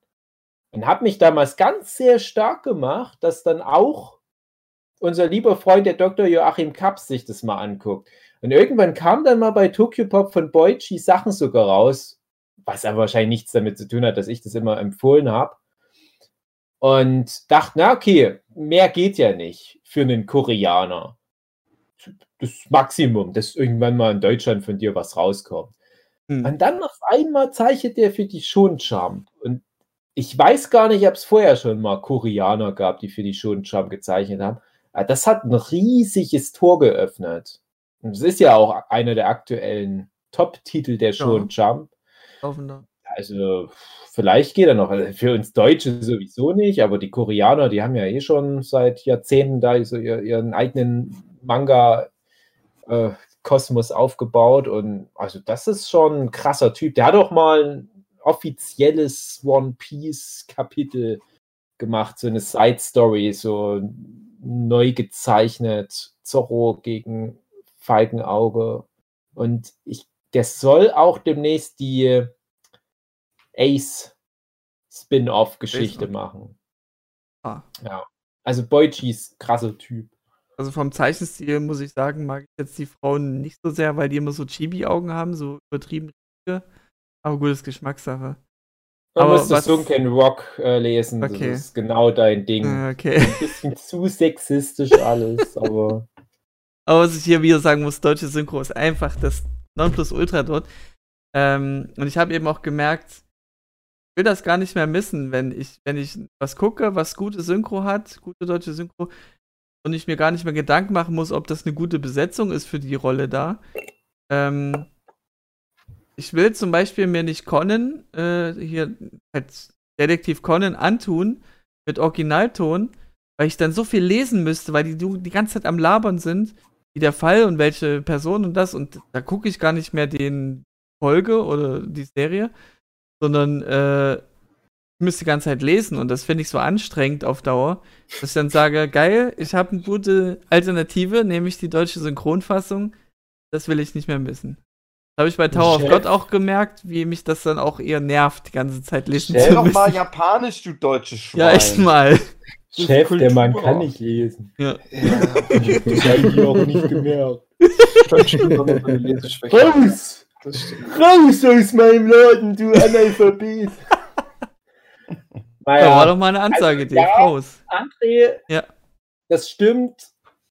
Äh, nicht selber mitlesen müssen ist gut. Gebe Ja. ich dir vollkommen recht. Und ich finde es auch, äh, ich finde es ist sehr Nazi-mäßig. Gerade was in der Manga-Szene da auch oft auf Kunst da Ja, so abgeht, dass das angeblich gar nicht geht. Weil wir haben ja, haben ja auch schon oft genug besprochen, wir haben gute Synchronleute. Und bei mir ist dann halt eher auch so das Ding, ja, äh, also wenn es wirklich so ein Top-Anime ist und der ist auch gut animiert, dann kann ich das auch mitlesen, ist kein Problem. Dann muss ich mich halt ja eh drauf konzentrieren, kann ich auch noch ein bisschen wieder mal unten den Text mitlesen. Aber ich mag ja trotzdem lieber ein Anime nebenbei so lauf, laufen Ja, lassen. da ist ja zwingend notwendig für dich. Genau.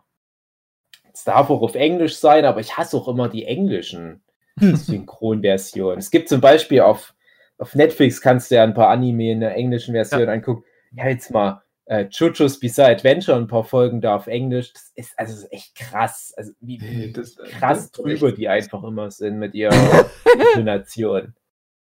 Ja. Naja. Das ist so, also die Amerikaner haben es halt einfach nicht raus, wie normale Menschen Anime zu synchronisieren. Ich weiß nicht, was da los ist. Das ist immer wie, als würden die so Elmer Fudd und Bugs Bunny einsprechen. Das ist so ein bisschen überlebensgroß. Naja. Naja, du hast ja gesagt, die sind recht immer drüber. Ähm, wir sind eigentlich auch recht gut drüber, nämlich über der Zeit. Hey, gut, André. Ja. André, guckst du jetzt mein Lehrer der Krake an? Ja, gucke ich jetzt an. Ich finde, das solltest du mal angucken, weil Ich finde, glaub, du kannst Dave- doch viel von dem Krake lernen. Also, Zum Beispiel, wichtig dass du ist- zurück in deine Ozeane gehst. Wenn du was empfiehlst, Dave, nenn bitte, wenn es auf Netflix kommt, weil diese Info ist mir immer sehr wichtig. Das klingt immer wie, ja, das ist jetzt irgendein Film, an den komme ich jetzt nicht sofort ran. Alle Sachen, Netflix, die ich erwähnt habe, möchte ich noch kurz sagen, gibt's alle in so Streaming-Sachen, ist meistens davon auf Netflix, irgendwas war vielleicht mal bei Amazon Prime oder Disney Plus dabei. okay. Aber die Abonnenten, also man hat ja, also das- es spricht ja dafür, dass aktuell jeder Mensch einfach alles im Abo hat. Ja. Also deswegen glaube ich, unsere Zuhörenden haben auch alle Abos, Genau. total Schufa-Einträge überall, aber Hauptsache das Amazon Prime-Abo läuft nebenbei Genau. noch mit, weil da einmal alle fünf Monate eine neue Folge Invincible kommt. Ach, schön. Und deswegen googelt es einfach mal. Da gibt es auch so eine Seite, wer streams.de, Genau. so heißt es, glaube ich, sogar. Da zeigt es dann auch an, wo es das gerade gibt. Ich bezahle doch kein Geld für irgendwas, wo jemand jahrelang Arbeit und Mühe reingesteckt mal, hat. Ich will das genau. alles gratis haben. Gut, Hugi. Hallo, liebe Zuhörende. Auf Wiedersehen. Bis Wiedersehen vor nächstes. Mal. Äh, wenn wir wieder ganz viel über Filme reden und ein bisschen auch über andere. Tschüss. Tschüss. Tschüss. Tschüss, Entschuldigung.